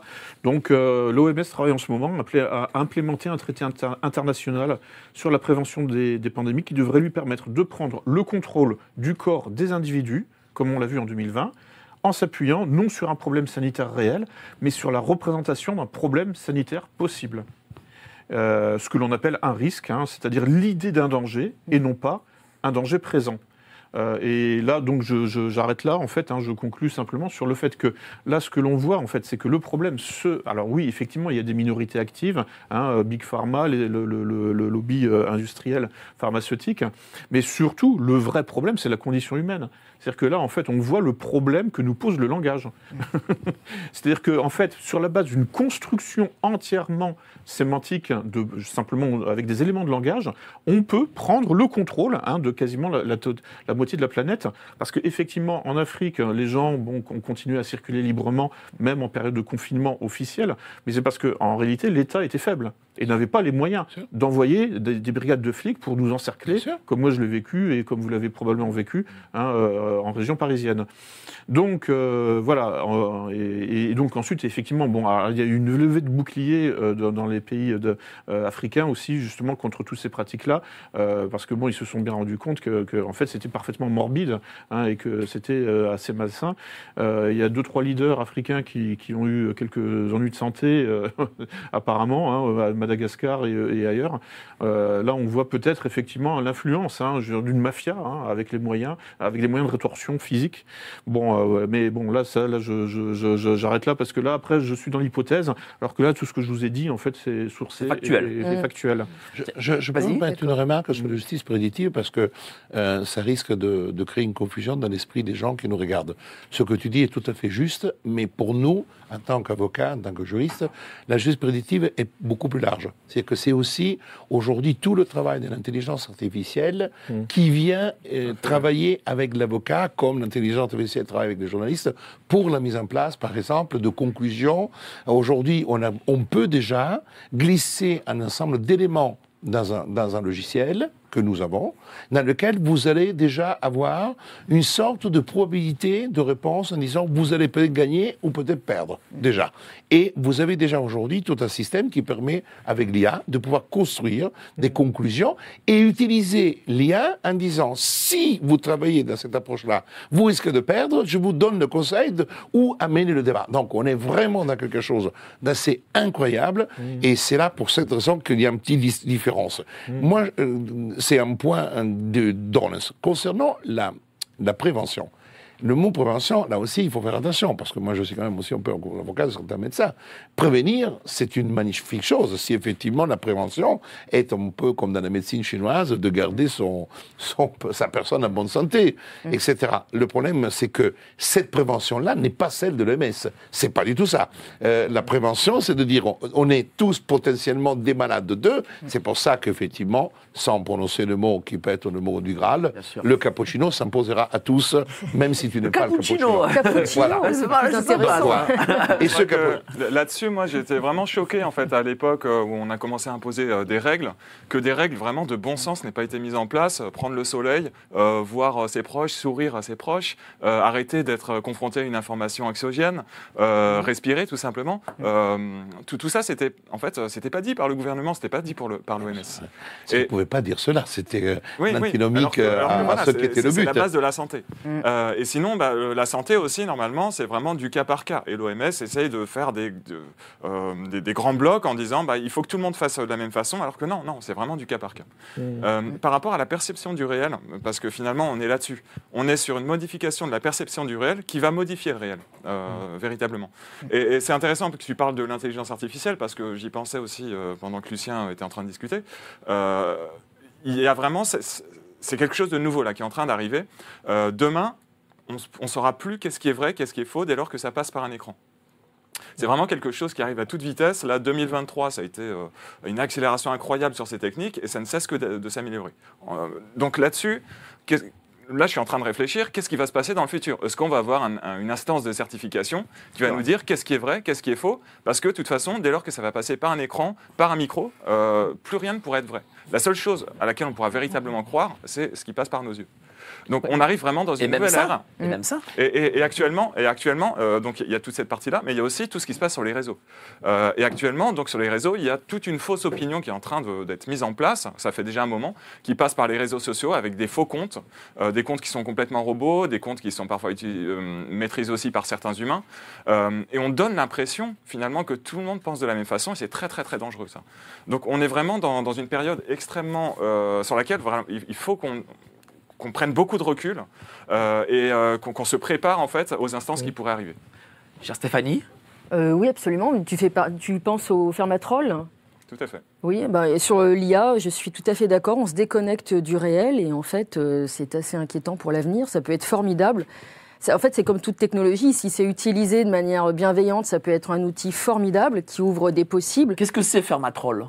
Des Pour fermes. les gens qui, ne, que- qui nous regardent. Ah oui, pour les gens qui ne connaissent pas, eh ben, ce sont des. euh, je pense que ce sont des gens même qui sont payés, hein, je pense. Ouais, moi, euh, j'ai- pour, euh, déjà, le mot ferme, ça me fait peur parce que ça me fait penser aux pauvres agriculteurs et Les parler pauvres, de dire des fermes à trolls. Ouais, c'est- mais c'est là, c'est mettre. Non, on mais dans- excusez-moi, mais les mots. euh, moi, je suis italien et je suis toujours très attaché à. À la ruralité. à- mais à l'oreille, Bien dire sûr. ferme à troll, je peux, je peux pas encore le mot usine à troll. Bien sûr, ou sais usine, pas, alors disons usine, boutique parce à troll. que ferme c'est plus joli mais. usine. Oui, c'est informatique. Euh, c'est fait par, par, euh, industrie, euh, de façon industrielle. c'est industrialisé. ça fait encore ça. Exactement, c'est comme un peu les algorithmes, quoi. C'est industrialisé pour euh, peser sur des likes euh, des, ou des retweets ou des, ou des faux comptes qui sont démultipliés euh, à l'infini. Enfin, Enfin, à l'infini, j'exagère un petit Mm. peu. Ça, c'est mon côté italienne. Euh, c'est- pour les gens qui connaissent pas. C'est en fait, il faut peut-être préciser que ce sont en fait des gens payés, Oui. euh, en fait rassemblés hein, Mm. dans, un, dans un bureau, hein, et qui sont Qui n'est pas une là- ferme, hein, parce qu'il n'y a pas de vache, il n'y a Oui, pas voilà, de lait, il n'y a pas ferme, de c'est plus chèvre. joli. Voilà. Et qui reçoivent quelques instructions pour faire de l'influence sur les réseaux sociaux. Donc ils sont tous devant leur Absolument. ordinateur et ils sont euh, voilà payés et c'est à échelle industrielle effectivement. Voilà, et qui sont sous-payés, souvent c'est dans des pays asiatiques. Et là, ils sont en train de perdre leur travail parce que justement l'intelligence artificielle est capable de faire ce qu'ils faisaient humainement. Bien sûr. Euh, il faut encore quelques humains derrière pour traiter tout ça, mais euh, voilà, ça, ça devient de, de plus en plus automatisé. Qu'est-ce que ça veut dire? Ça veut dire que l'intelligence artificielle va peser sur, euh, sur les idéologies, le sur la façon le dont, sur les peuples? Le. Aujourd'hui, la question qui est posée, c'est que on- tout le monde parle de la révolu- révolution numérique, mais quand on prend le livre de Schwab sur la, sur la quatrième révolution de sel, on voit déjà, euh, comme euh, il n'était pas allé jusqu'au bout des choses, mais on voit quand même le poids déjà de l'intelligence artificielle. C'est qu'en réalité, entre le, le numérique et l'intelligence artificielle comme révolution, euh, c'est peut-être la intelligence artificielle qui est la plus dangereuse parce que le numérique nous a permis, l'Internet nous a permis aussi de pouvoir élargir tous les champs, tous les échanges. L'intelligence artificielle, c'est un remplacement euh, de l'homme, le remplacement de l'humanité, le remplacement de notre intelligence, parce que la programmation qui peut être faite va générer une atrophisation du système de pensée des humains, c'est une certitude. Donc à partir du moment que nous sommes face à cela, la bataille que nous sommes en train de livrer, de tenter de créer de la critique, de créer de l'information instructive qui permettra aux gens d'avoir euh, un esprit euh, de ne pas, je dirais, se plier face à n'importe quelle vérité, ça sera cuit. Et aujourd'hui, ce que nous ne pouvons pas mesurer encore est l'impact, effectivement, de la révolution, de cette révolution qui est une révolution qui est plus puissante que la révolution numérique pour moi. Ce qui peut être inquiétant aussi, c'est quand l'intelligence artificielle est utilisée euh, pour des élections, par exemple, ou pour euh, fabriquer effectivement de l'opinion, ou influencer et artificielle peut être formater. utilisée pour tout. C'est Oui, qu'aujourd'hui, l'intelligence artificielle, ça. on n'a pas mesuré Mm. et on ne peut pas encore déterminer l'impact. J'ai dit cela parce que euh, on a déterminé quel était l'impact révolutionnaire du numérique. Il a fallu attendre 25 ans. Euh, quand on, on pense à, ce, à toutes les révolutions que nous avons vécues, il a fallu parfois des décennies pour le comprendre. Mais là, ça va tellement vite Mm. que le temps même de réflexion des philosophes, des historiens, de, de ceux qui sont là pour tenter de comprendre, ça va tellement vite que ça échappe. Quand on voit déjà ce qui se passe aux États-Unis à travers les journalistes, à travers la grève, euh, la grève dans le monde du, du cinéma et ouais. du spectacle, Les où voix. effectivement les pièces sont écrites par les intelligences artificielles, les articles, Mm. et on le voit déjà l'utilisation même en France. Dans le doublage, le doublage. Dans le doublage. Mm. Donc aujourd'hui, ce que nous sommes en train de vivre, ce sont des révolutions qui échappent aujourd'hui à nous, avec tous les alertes que nous voulons faire. Aujourd'hui, comment pouvoir créer quelque chose qui va contrer ce système qui va devenir dramatique pour l'homme. De toute façon, euh, nous qui avons cité souvent, euh, excusez-moi, mais euh, celui qui était pour nous l'exemple de l'évolution de notre, de notre histoire, hein, qui était Bah, je sais pas, dis-nous. bah, Suspense. 1958, un livre qui La nous Constitution? Explique. Mais non, bah, pas Non. du tout. 58. Mais non, un livre, autre. le livre, le fameux livre, Ah. hein, or, or, Orwell, Ah. 1984. Ah, d'accord, ok. C'est 48, Orwell. 48. Moi, je pensais la Ah oui, constitution je- de De Je comprenais Gaulle. pas du coup. Mais pourquoi Non, pas mais je voulais. euh, Orwell. Est-ce que les spectateurs ont Excusez-moi, mais dans Orwell, on a l'IA. On l'a dans Orwell. C'est vrai? Excusez-moi. Et on, a, cette on a raison. dans Orwell, on a le télécran. Et le télécran, maintenant, il tient dans notre poche. C'est pour vrai. Cette télécran, il va, il c'est dans les deux sens. Absolument. Donc c'est pour cette raison que euh, beaucoup parlent d'Orwell, mais ils l'ont pas lu. Et quand on le lit, comme quand on dit Schwab, il faut le lire, le livre La quatrième révolution industrielle et même la réinitiation Covid, parce que là, il y a tout dedans. Le quoi qu'il en coûte, euh, qui était effectivement utilisé par Draghi, on le trouve à page 32 du livre, dans lequel effectivement, c'est pas le quoi qu'il en coûte de Bruno Le Maire, hein, qu'il pense à autre chose dans sa vie de soir au lieu de, de quoi qu'il en coûte du peuple français. Petite conclusion, euh, cher Lucien. Oui, oui, oui. Bah, là, en fait, c'est euh, le, le- le virtuel euh, est en train de conquérir du terrain. hein. donc euh, là, on est dans le grand remplacement hein, du réel par le virtuel. Euh, je me souviens qu'il y avait eu des manifestations euh, d'avocats hein, pour se plaindre justement contre leur propre remplacement par l'intelligence artificielle hein, dans, le, cadre justement des procédures de loi, enfin des procédures de jugement. Euh, je sais que aussi l'intelligence artificielle va être utilisée non seulement pour donc le droit et pour la justice, enfin pour rendre la justice, mais aussi pour élaborer des diagnostics médicaux. Euh, euh, vous avez probablement vu cette publicité euh, qui, euh, de, pour le métavers, hein, hein, qui résume tout. hein. le métavers est virtuel, mais son impact sera réel. Euh, et donc là, on voit la dialectique. Oui, mais est-ce qu'on hein. peut aller à l'encontre de l'évolution technologique? Non, C'est ça aussi le truc. oubliez. Donc tout on ça. peut, on ne peut, en réalité, qu'est-ce qu'on peut faire? Il faut attendre l'accident industriel majeur qui, euh, en fait, euh, obligera hein, à C'est quoi réfléchir. C'est euh, À des garde l'arrivée de Terminator, c'est ça C'est ça c'est-. C'est une remarque tout à fait pertinente. C'est-à-dire que euh, toutes les évolutions que nous avons connues, dans lesquelles on peut lire les articles, et moi j'adore lire le- des articles de presse euh, ou des journaux de- des événements du passé, parce qu'on voit les mêmes choses qu'on retrouve en permanence. Et effectivement, c'est inéluctable. L'évolution. Depuis, excusez-moi, mais le monde a vécu d'une certaine manière jusqu'à l'arrivée de l'électricité. Permettez-moi de vous le dire, c'est le changement radical de l'humanité, c'est l'électricité. Avant l'électricité, le monde vivait de la même manière. Il y avait des carrosses, il y avait des chevaux. À Rome, c'était comme ça. Et même avant, même euh, égyptiens, les Assyriens, babyloniens. Et après, avec l'arrivée de l'électricité, a changé. Parce que même, permettez-moi de vous dire une chose, on peut avoir tous les ordinateurs qu'on veut, mais si tu enlèves la prise électrique, plus rien ne fonctionne. Donc ça, c'est une chose aussi qu'il faut y penser. Je le dis souvent à mes enfants que c'était la plus grande révolution de l'humanité, c'est l'électricité euh, qui est l'élément essentiel. J'ai dit cela pourquoi? Parce que c'est un point fondamental, parce qu'à partir de là, plus rien n'a pu être arrêté. Et au fond, aujourd'hui, vivre avec, c'est pour celles et ceux qui veulent sauvegarder l'humanité, d'utiliser tous les moyens possibles pour freiner ou tenter de canaliser ces révolutions qui peuvent être dramatiques pour l'humanité. Moi, je pense que je ne serai plus là, mais je crains vraiment que ce que Orwell avait vu euh, s'avère. Ça me, fait, ça me fait peur. Ça, je- une, seule, une des rares choses qui me fait peur. Qu'est-ce que tu en penses, Pascal? Ouais, alors ce qui pourrait peut-être nous rassurer, c'est qu'il y a intelligence artificielle, mais c'est aussi euh, bêtise artificielle. Donc parfois, en fait, il y a des décisions euh, qui vont partir vraiment dans tous les sens et euh, qui, qui ne fonctionnent pas. Et surtout, après, euh, nous, on en, on en prend conscience de tout ça.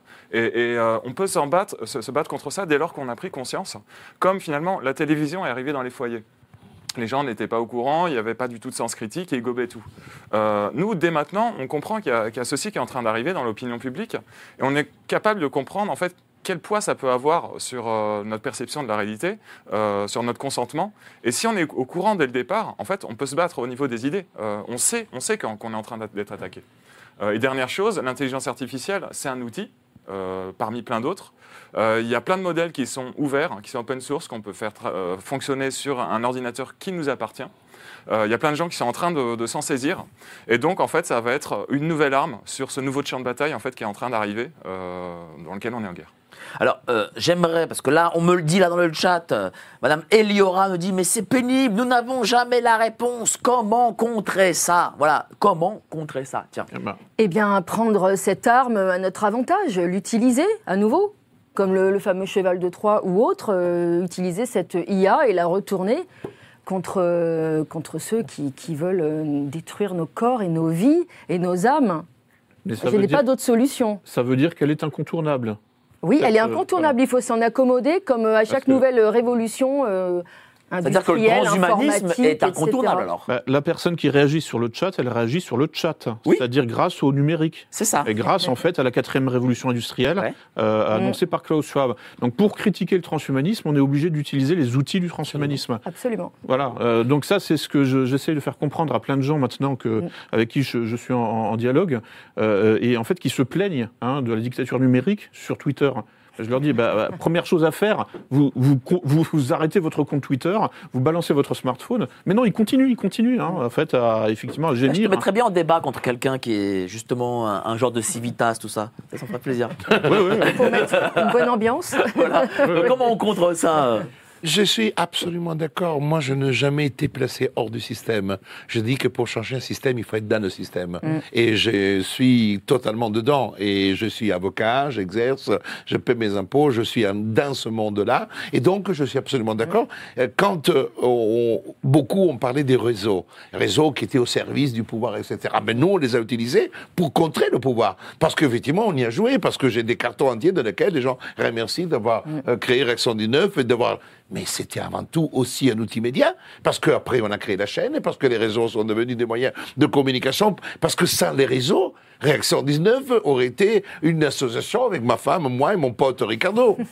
Donc, soyons clairs, quand j'ai des 165 amis, j'avais 165 amis. Quand je commence à parler, j'en perds 80, parce que disent putain, il a pété les plombs, littéralement.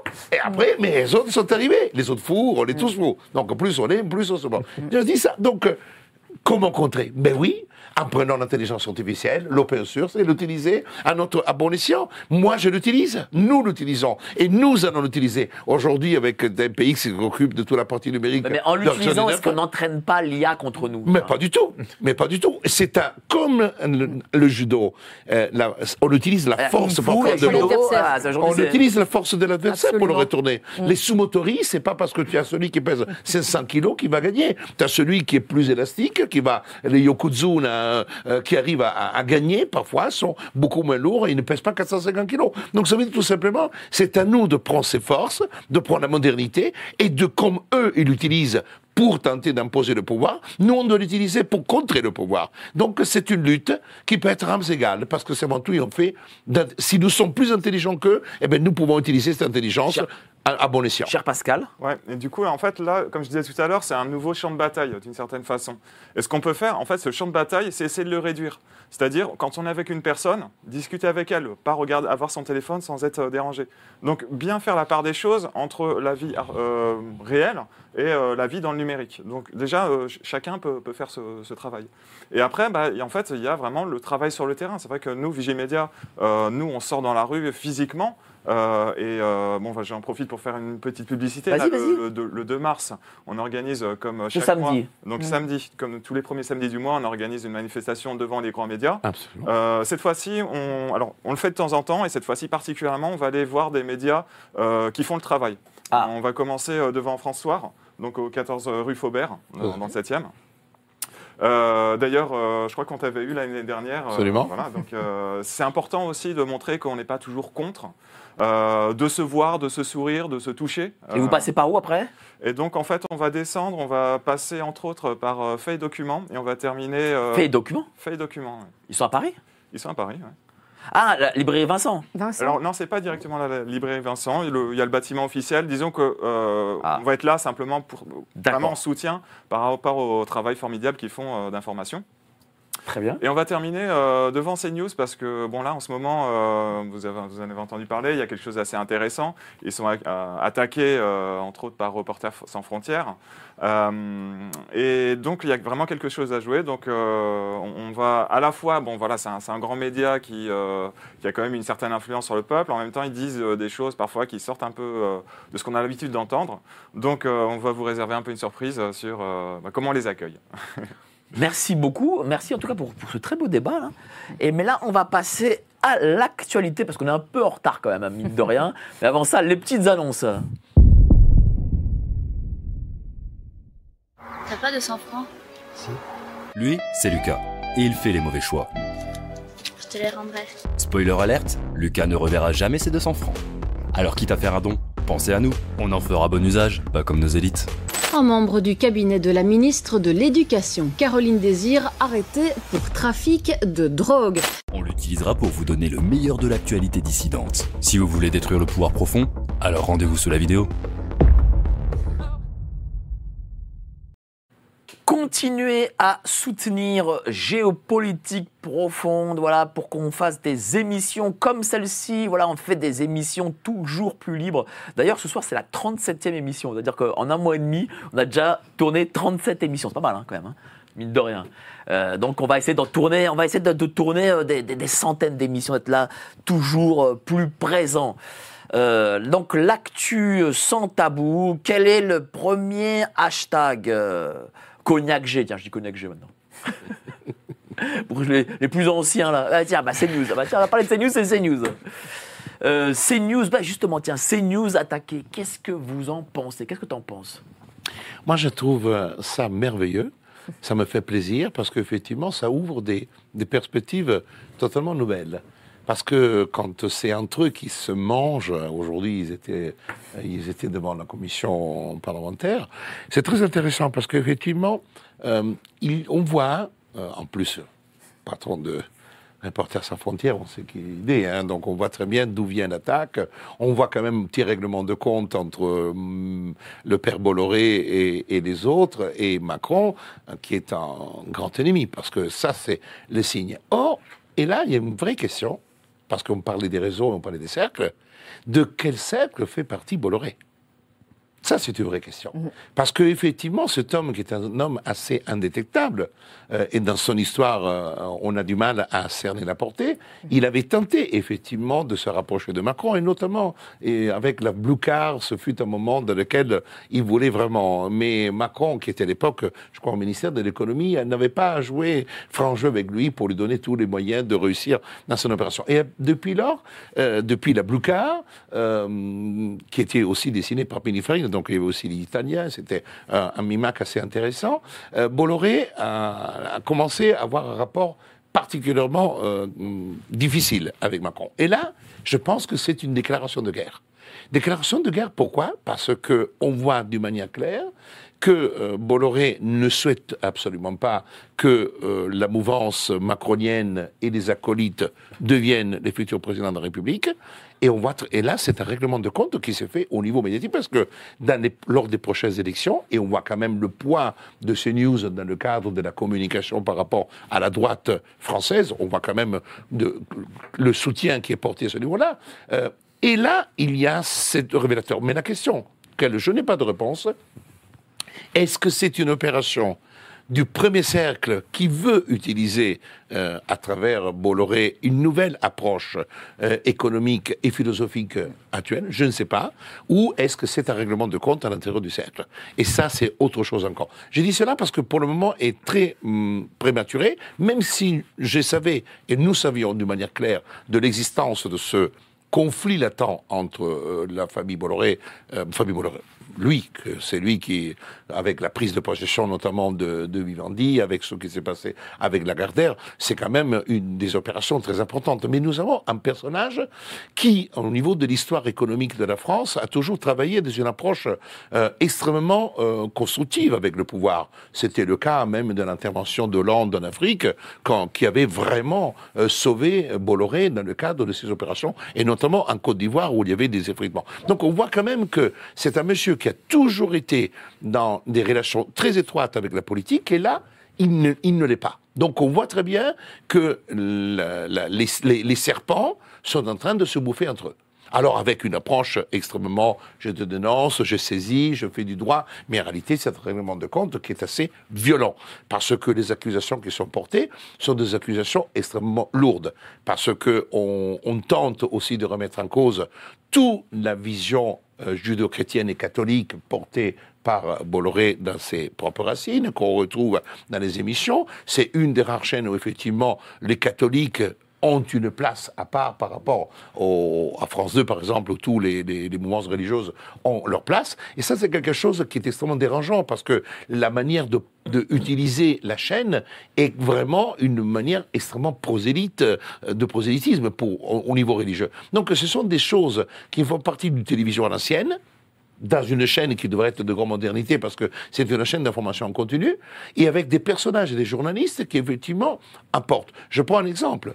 Vous prenez Marc Menant, par exemple. Marc Menant est un jour- journaliste, mais journaliste plutôt, c'est un homme de culture. Il écrit des ouvrages très intéressants, et notamment en matière médicale. Marc Menant a écrit un livre, c'est peut-être le plus anti-vax que je n'ai jamais connu c'est dans, sûr. dans- dans ma vie, parce qu'il n'a pas voulu écrire. et- et il l'est aussi en- dans le cadre privé, hein, parce que je, je le sais. mais il le est coup, absolument. Mais je, On a fait, on a fait une- un meeting ensemble et je peux, peux te dire qu'en effet, ce qu'il a écrit, il y croit. hein. Il, il, Il quoi sincère. Et la chose qui Ah est oui, extrêmement intéressante, c'est que son livre, euh, qui est un livre qui est une attaque frontale contre les Big Pharma, n'a jamais été attaqué ni contesté.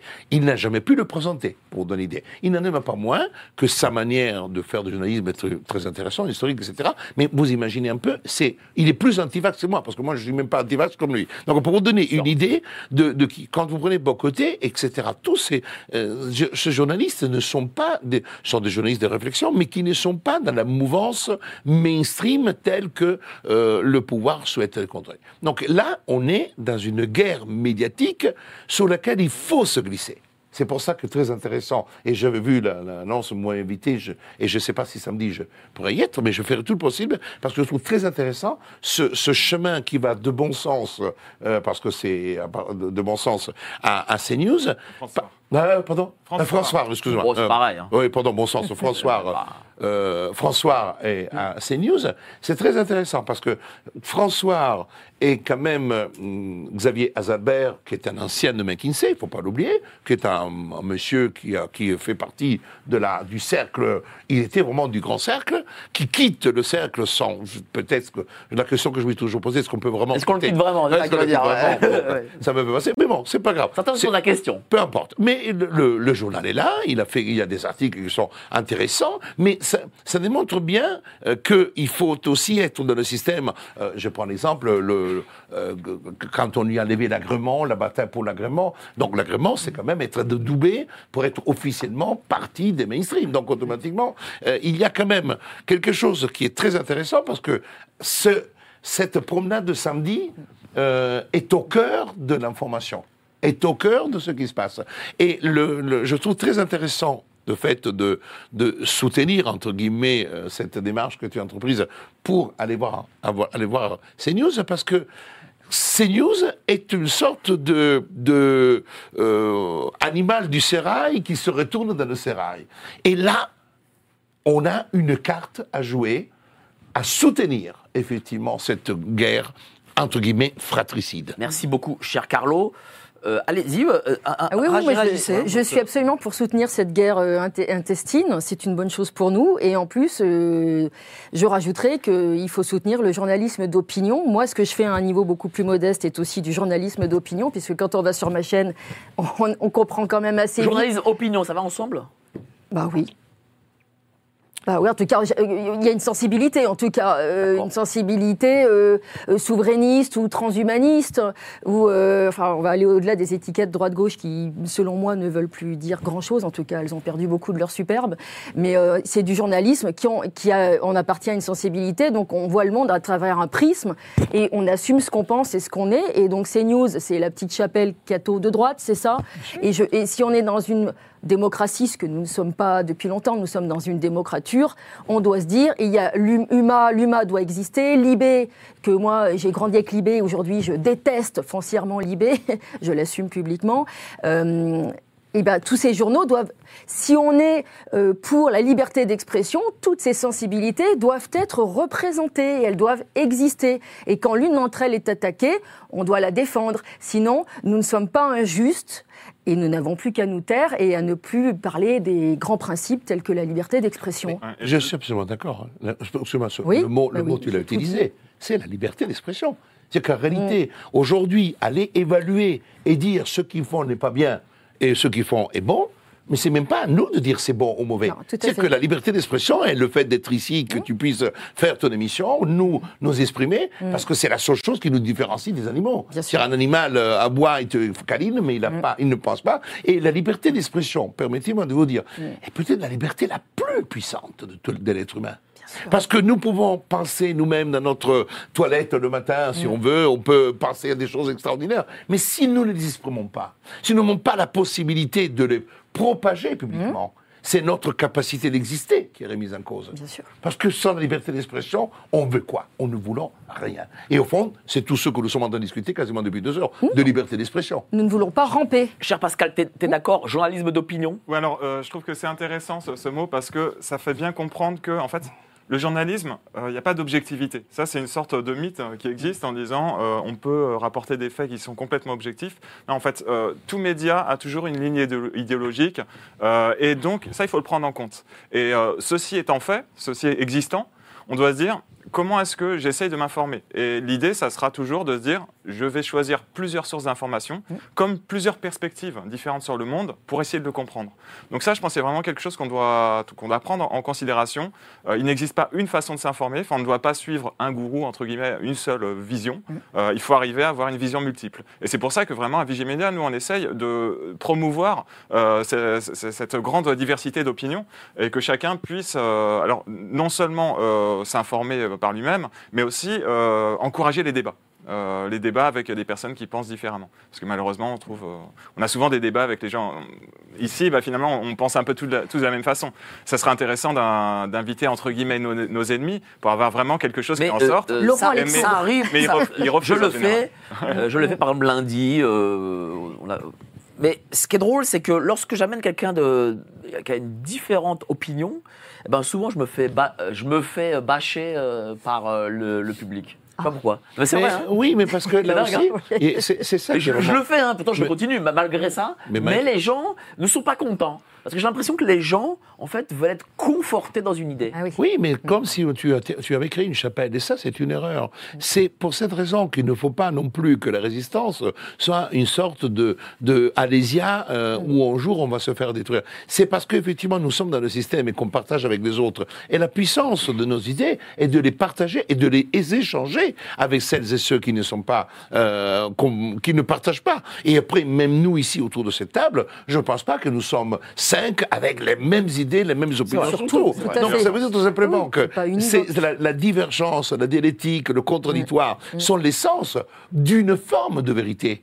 qui, qui peut être une, une forme, quand tu parles de l'opinion, la vox populi, la vox populi est un instantané de quelque chose qui est un ressenti euh, global. Mais ce n'est pas une vérité. La vérité judiciaire est une vérité qui ne se compare pas avec la vérité historique.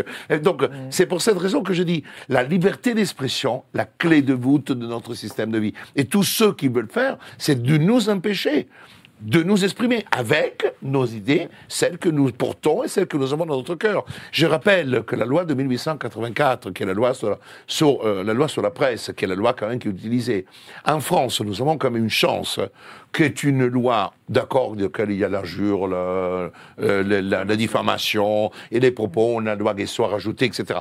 Mais les peines ne sont pas très lourdes. Vous devez vous rendre compte que encore en France aujourd'hui, tu fais une diffamation, tu es condamné, 2000, 2000. Ok, c'est beaucoup. C'est, pour beaucoup, c'est beaucoup, mais pour, pour des gens, c'est pas beaucoup. En Italie, en Italie, la loi sur la presse en Italie, c'est des peines de prison qui sont prononcées, chers amis. C'est des peines de prison. Ce qui est très intéressant dans le système de, de la loi sur la presse, c'est que tu as un système dans lequel beaucoup de débats ont fait l'objet de débats judiciaires qui ont permis plutôt de garantir la liberté d'expression que de l'opprimer. Parce que quand vous prenez par exemple en France, euh, les, les, guignols, les guignols n'ont jamais été condamnés euh, des procès ont été intentés contre les guignols, jamais les guignols n'ont été condamnés à quoi que ce soit. Charlie Hebdo non plus. Euh, donc je, vous dis que là, la justice a plutôt œuvré et nous avons une chambre spécialisée qui est la 17e chambre, avec des juges qui sont des juges extrêmement pointus et, connaisseurs de la matière, qui tentent plutôt à protéger. Euh, nous, moi, j'avais défendu dans une affaire euh, qui était l'affaire à l'évêque contre Zidane, l'évêque qui avait dit que Zidane avait un poids chiche euh, dans le cerveau, qu'il aurait dû créer des autres tout. Eh bien, j'ai obtenu une condamnation en appel, mais une condamnation dans laquelle, effectivement, c'est une jurisprudence qu'on appelle Zidane, dans laquelle l'humoriste, quand il n'est pas humoriste, il se met à insulter. Mais sinon, en tant qu'humoriste, en France, à 99%, tu risques pas d'être condamné Enfin, pour le on propos a que eu quand même tiens. le, le cas de Dieudonné. Mais Dieudonné, attention, il faut là aussi, il faut faire très attention, chers amis, parce que j'ai travaillé sur les, les affaires de Dieudonné. Il y a quand même des propos qui sont des propos graves. C'est pour cette raison qu'il faut faire très attention à, à- à exprimer une généralité. Monsieur Dieudonné n'a pas été, euh, selon moi, par rapport aux condamnations. Et on pourrait être invité à différents débats sur ça. Et je sais, même s'il y a des choses que j'adore de, de, de ce monsieur, il n'en demeure pas moins qu'il y a des franchissements de frontières en termes de propos. Ça veut dire tout simplement que nous avons quand même des lois, une loi qui parle d'injures, diffamation, après la calomnie, après des propos antisémites, l'incitation. Donc il faut faire attention. La liberté d'expression n'est pas absolue. Euh, et je pense que j'ai connu quelque chose en quatre ans euh, de émissions et de propos que j'ai tenus. Je pense que des fois j'ai quasiment euh, atteint la ligne jaune, mais j'ai jamais été attaqué. Ça veut dire tout simplement qu'on est quand même dans un système. Alors que en Italie, j'ai fait des émissions sur la chaîne italienne que j'ai, elles ne dépassent pas la frontière. Je veux dire, à Menton, mes émissions s'arrêtent. Je vous le dis pour vous rendre compte que on est, on a encore un pays. C'est pour ça que on doit cajoler les libertés que nous avons. Pas la liberté de Macron, hein, c'est pas sa liberté à lui. Nous parlons de la liberté qui est la nôtre, la tienne, la vôtre, etc. Parce que celle-ci, on l'a. C'est un pays qui, même si effectivement il y a des dérapages, on est quand même le pays des 17 articles de l'homme. Et nous devons les cajoler, défendre. Le préambule, le préambule de la Constitution de 1946, le préambule de la Constitution de 58, les grands principes, il faut les cajoler. Et il faut les porter. Parce que quoi qu'il en soit, euh, même le simple fait de prononcer le mot liberté le matin, quand on se réveille, et de respirer un grand bouffée d'oxygène, eh bien, on se sent libre. Bien sûr. Alors, conclusion, cher euh, Oui, Lucien. bah, je vais commenter un petit peu là ce qui se passe euh, autour de CNews. Euh, en fait, il faut élargir la focale. En fait, hein. il y a la même chose qui se passe aux États-Unis hein, quand Trump est attaqué par la justice, etc. Euh, C'est-à-dire qu'en fait, il y a un schisme au sein du, du- du capitalisme hein, euh, entre une- un capitalisme mondialiste. Hein, euh, représenté par Macron, et puis un capitalisme conservateur, on pourrait dire ça comme ça, qu'on appelle aussi le libéralisme conservateur, hein, qui est une, une famille euh, politique, une famille euh, politico-économique, euh, qui était représentée par euh, François Fillon hein, à une époque euh, en France, par Donald Trump donc aux États-Unis, hein, par Bolsonaro hein, aussi. donc, ce sont donc des gens en fait qui jouent le jeu du, capitalisme, donc du libre échange, avec certaines limites, puisque en réalité aujourd'hui Trump, par exemple, avec son protectionnisme, son isolationnisme, en fait, il est presque de gauche économiquement. et donc voilà, mais donc et on a vu en 2017 hein, euh, que par exemple François Fillon, qui avait quand même été Premier ministre de Nicolas Sarkozy, qui a été invité euh, à deux reprises minimum au groupe de Bilderberg, hein, enfin qui en- avait donné des gages justement. Eh bien, en fait, malgré tout, c'était pas suffisant. Voilà, et que euh, effectivement, même cette tendance-là au sein hein, de, la, droite, euh, euh, comment dire, capitaliste, libérale, etc., n'était plus dans le sens de l'histoire pour pour le sommet du pouvoir. Le sommet du pouvoir, hein, qu'on parle de Davos, hein, euh, par exemple, euh, enfin, du, de ce capitalisme mondialisé qui s'exerce euh, aujourd'hui peut-être entre Bruxelles, hein, l'Union européenne et l'OTAN, et Genève, avec toutes les, les- grandes ONG. Bien sûr, Davos opère beaucoup dans notre monde occidental. hein. Attention, c'est un réseau, et c'est un réseau et un, et un club qui a pour spécificité de conditionner nos cultures occidentales. C'est ça qui est le point fondamental. Et ça a été fait exprès parce que le particularisme de notre, de notre système, qui est un système de culture historique à travers euh, quand même nos cultures romaines, grecques, etc., est quand même quelque chose qui dérange énormément. Parce que quand même, nous avons fait des études, nous avons étudié, nous avons été à la fac, on est quand même un petit peu plus cultivé dans d'autres pays, donc on fait peur. Et Davos est structurellement un réseau qui a pour finalité de conditionner et de travailler. J'attire votre attention sur un point fondamental, que quand on pense aussi à la pénétration du droit, nous on pense toujours à l'Union européenne, etc. Mais n'oublions pas que quand on parle de la Convention européenne de sauvegarde des droits de l'homme et de la Cour de Strasbourg, c'est pas du tout l'Union européenne, c'est le Conseil de l'Europe. Ce sont deux choses et deux entités différentes.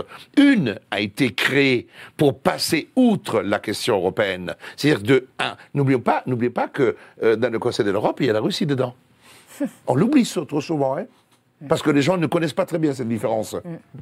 Et ça, c'est un point très important. Ça veut dire que quand on a créé le Conseil de l'Europe et on a fait la fameuse Convention européenne de sauvegarde de l'homme de 1957, etc., eh bien, c'était avant tout d'utiliser le droit pour de construire déjà un processus d'homogénéité juridique sur la base de certains principes. Et après, il y avait des protocoles dans lesquels tu n'es pas, tu n'étais pas obligé, parce que n'oublions pas que euh, si tu as la peine de mort, tu ne peux pas faire partie de la Convention européenne parce que c'est euh, banni. C'est vrai.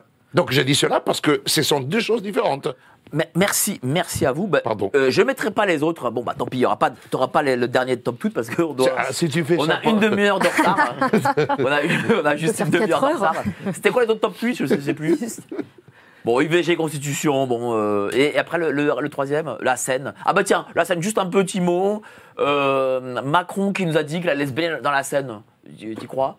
Euh, Moi, ce qui m'intéresse, Un mot, un mot vraiment. Là, Un on est- mot. on est très en retard. l'IVG, il ne faudrait pas l'inscrire dans la Constitution. Mais ça, on a, on a, fait, un- on a fait une émission. C'est bien dommage, ben, j'aurais bien aimé. On a fait une émission Parce avec, que, euh, en tant que juriste, en tant que juriste, sans tomber dans une quelconque conservatisme, sur le plan strictement juridique, au sens pur du terme, inscrire l'IVG dans la Constitution n'est pas quelque chose de conforme à une bonne logique Macron juridique. euh, qui se baigne dans la Seine? Qui se baigne dans la Seine Oui, il a dit qu'il se baignait dans la Seine. Mais moi, je lui souhaite de se baigner dès demain matin, d'y rester longtemps et d'avoir même du mal à sortir. Un petit mot J'aurais pas dit mieux. Non euh, C'est pas le premier qui parle de ça. Oui, c'est vrai, il y avait Jacques Chirac. Et, et Lucien Oh, je n'y crois pas vraiment. Bon, on n'y croit pas. Chiche. Merci à vous, euh, vous étiez vraiment, vraiment très bon. Hein. Euh, Carlo Brusa, patron de Réaction 19, avocat pour un lendemain sans liberté volée. Montrez le, le- le- Oh là là, mais toujours aussi long là, la, la, la technique, je comprends pas d'ailleurs. hein. Pour un lendemain sans C'est un liberté volée. transfuge de BFM. Oui, oui, oui, c'est ça. Ouais, t'as- il est- il est- là, il est en C'est un RTT. sabotateur. Je pense qu'il est il RTT en plus. Donc bon, voilà, ça, c'est voilà, c'est comme ça.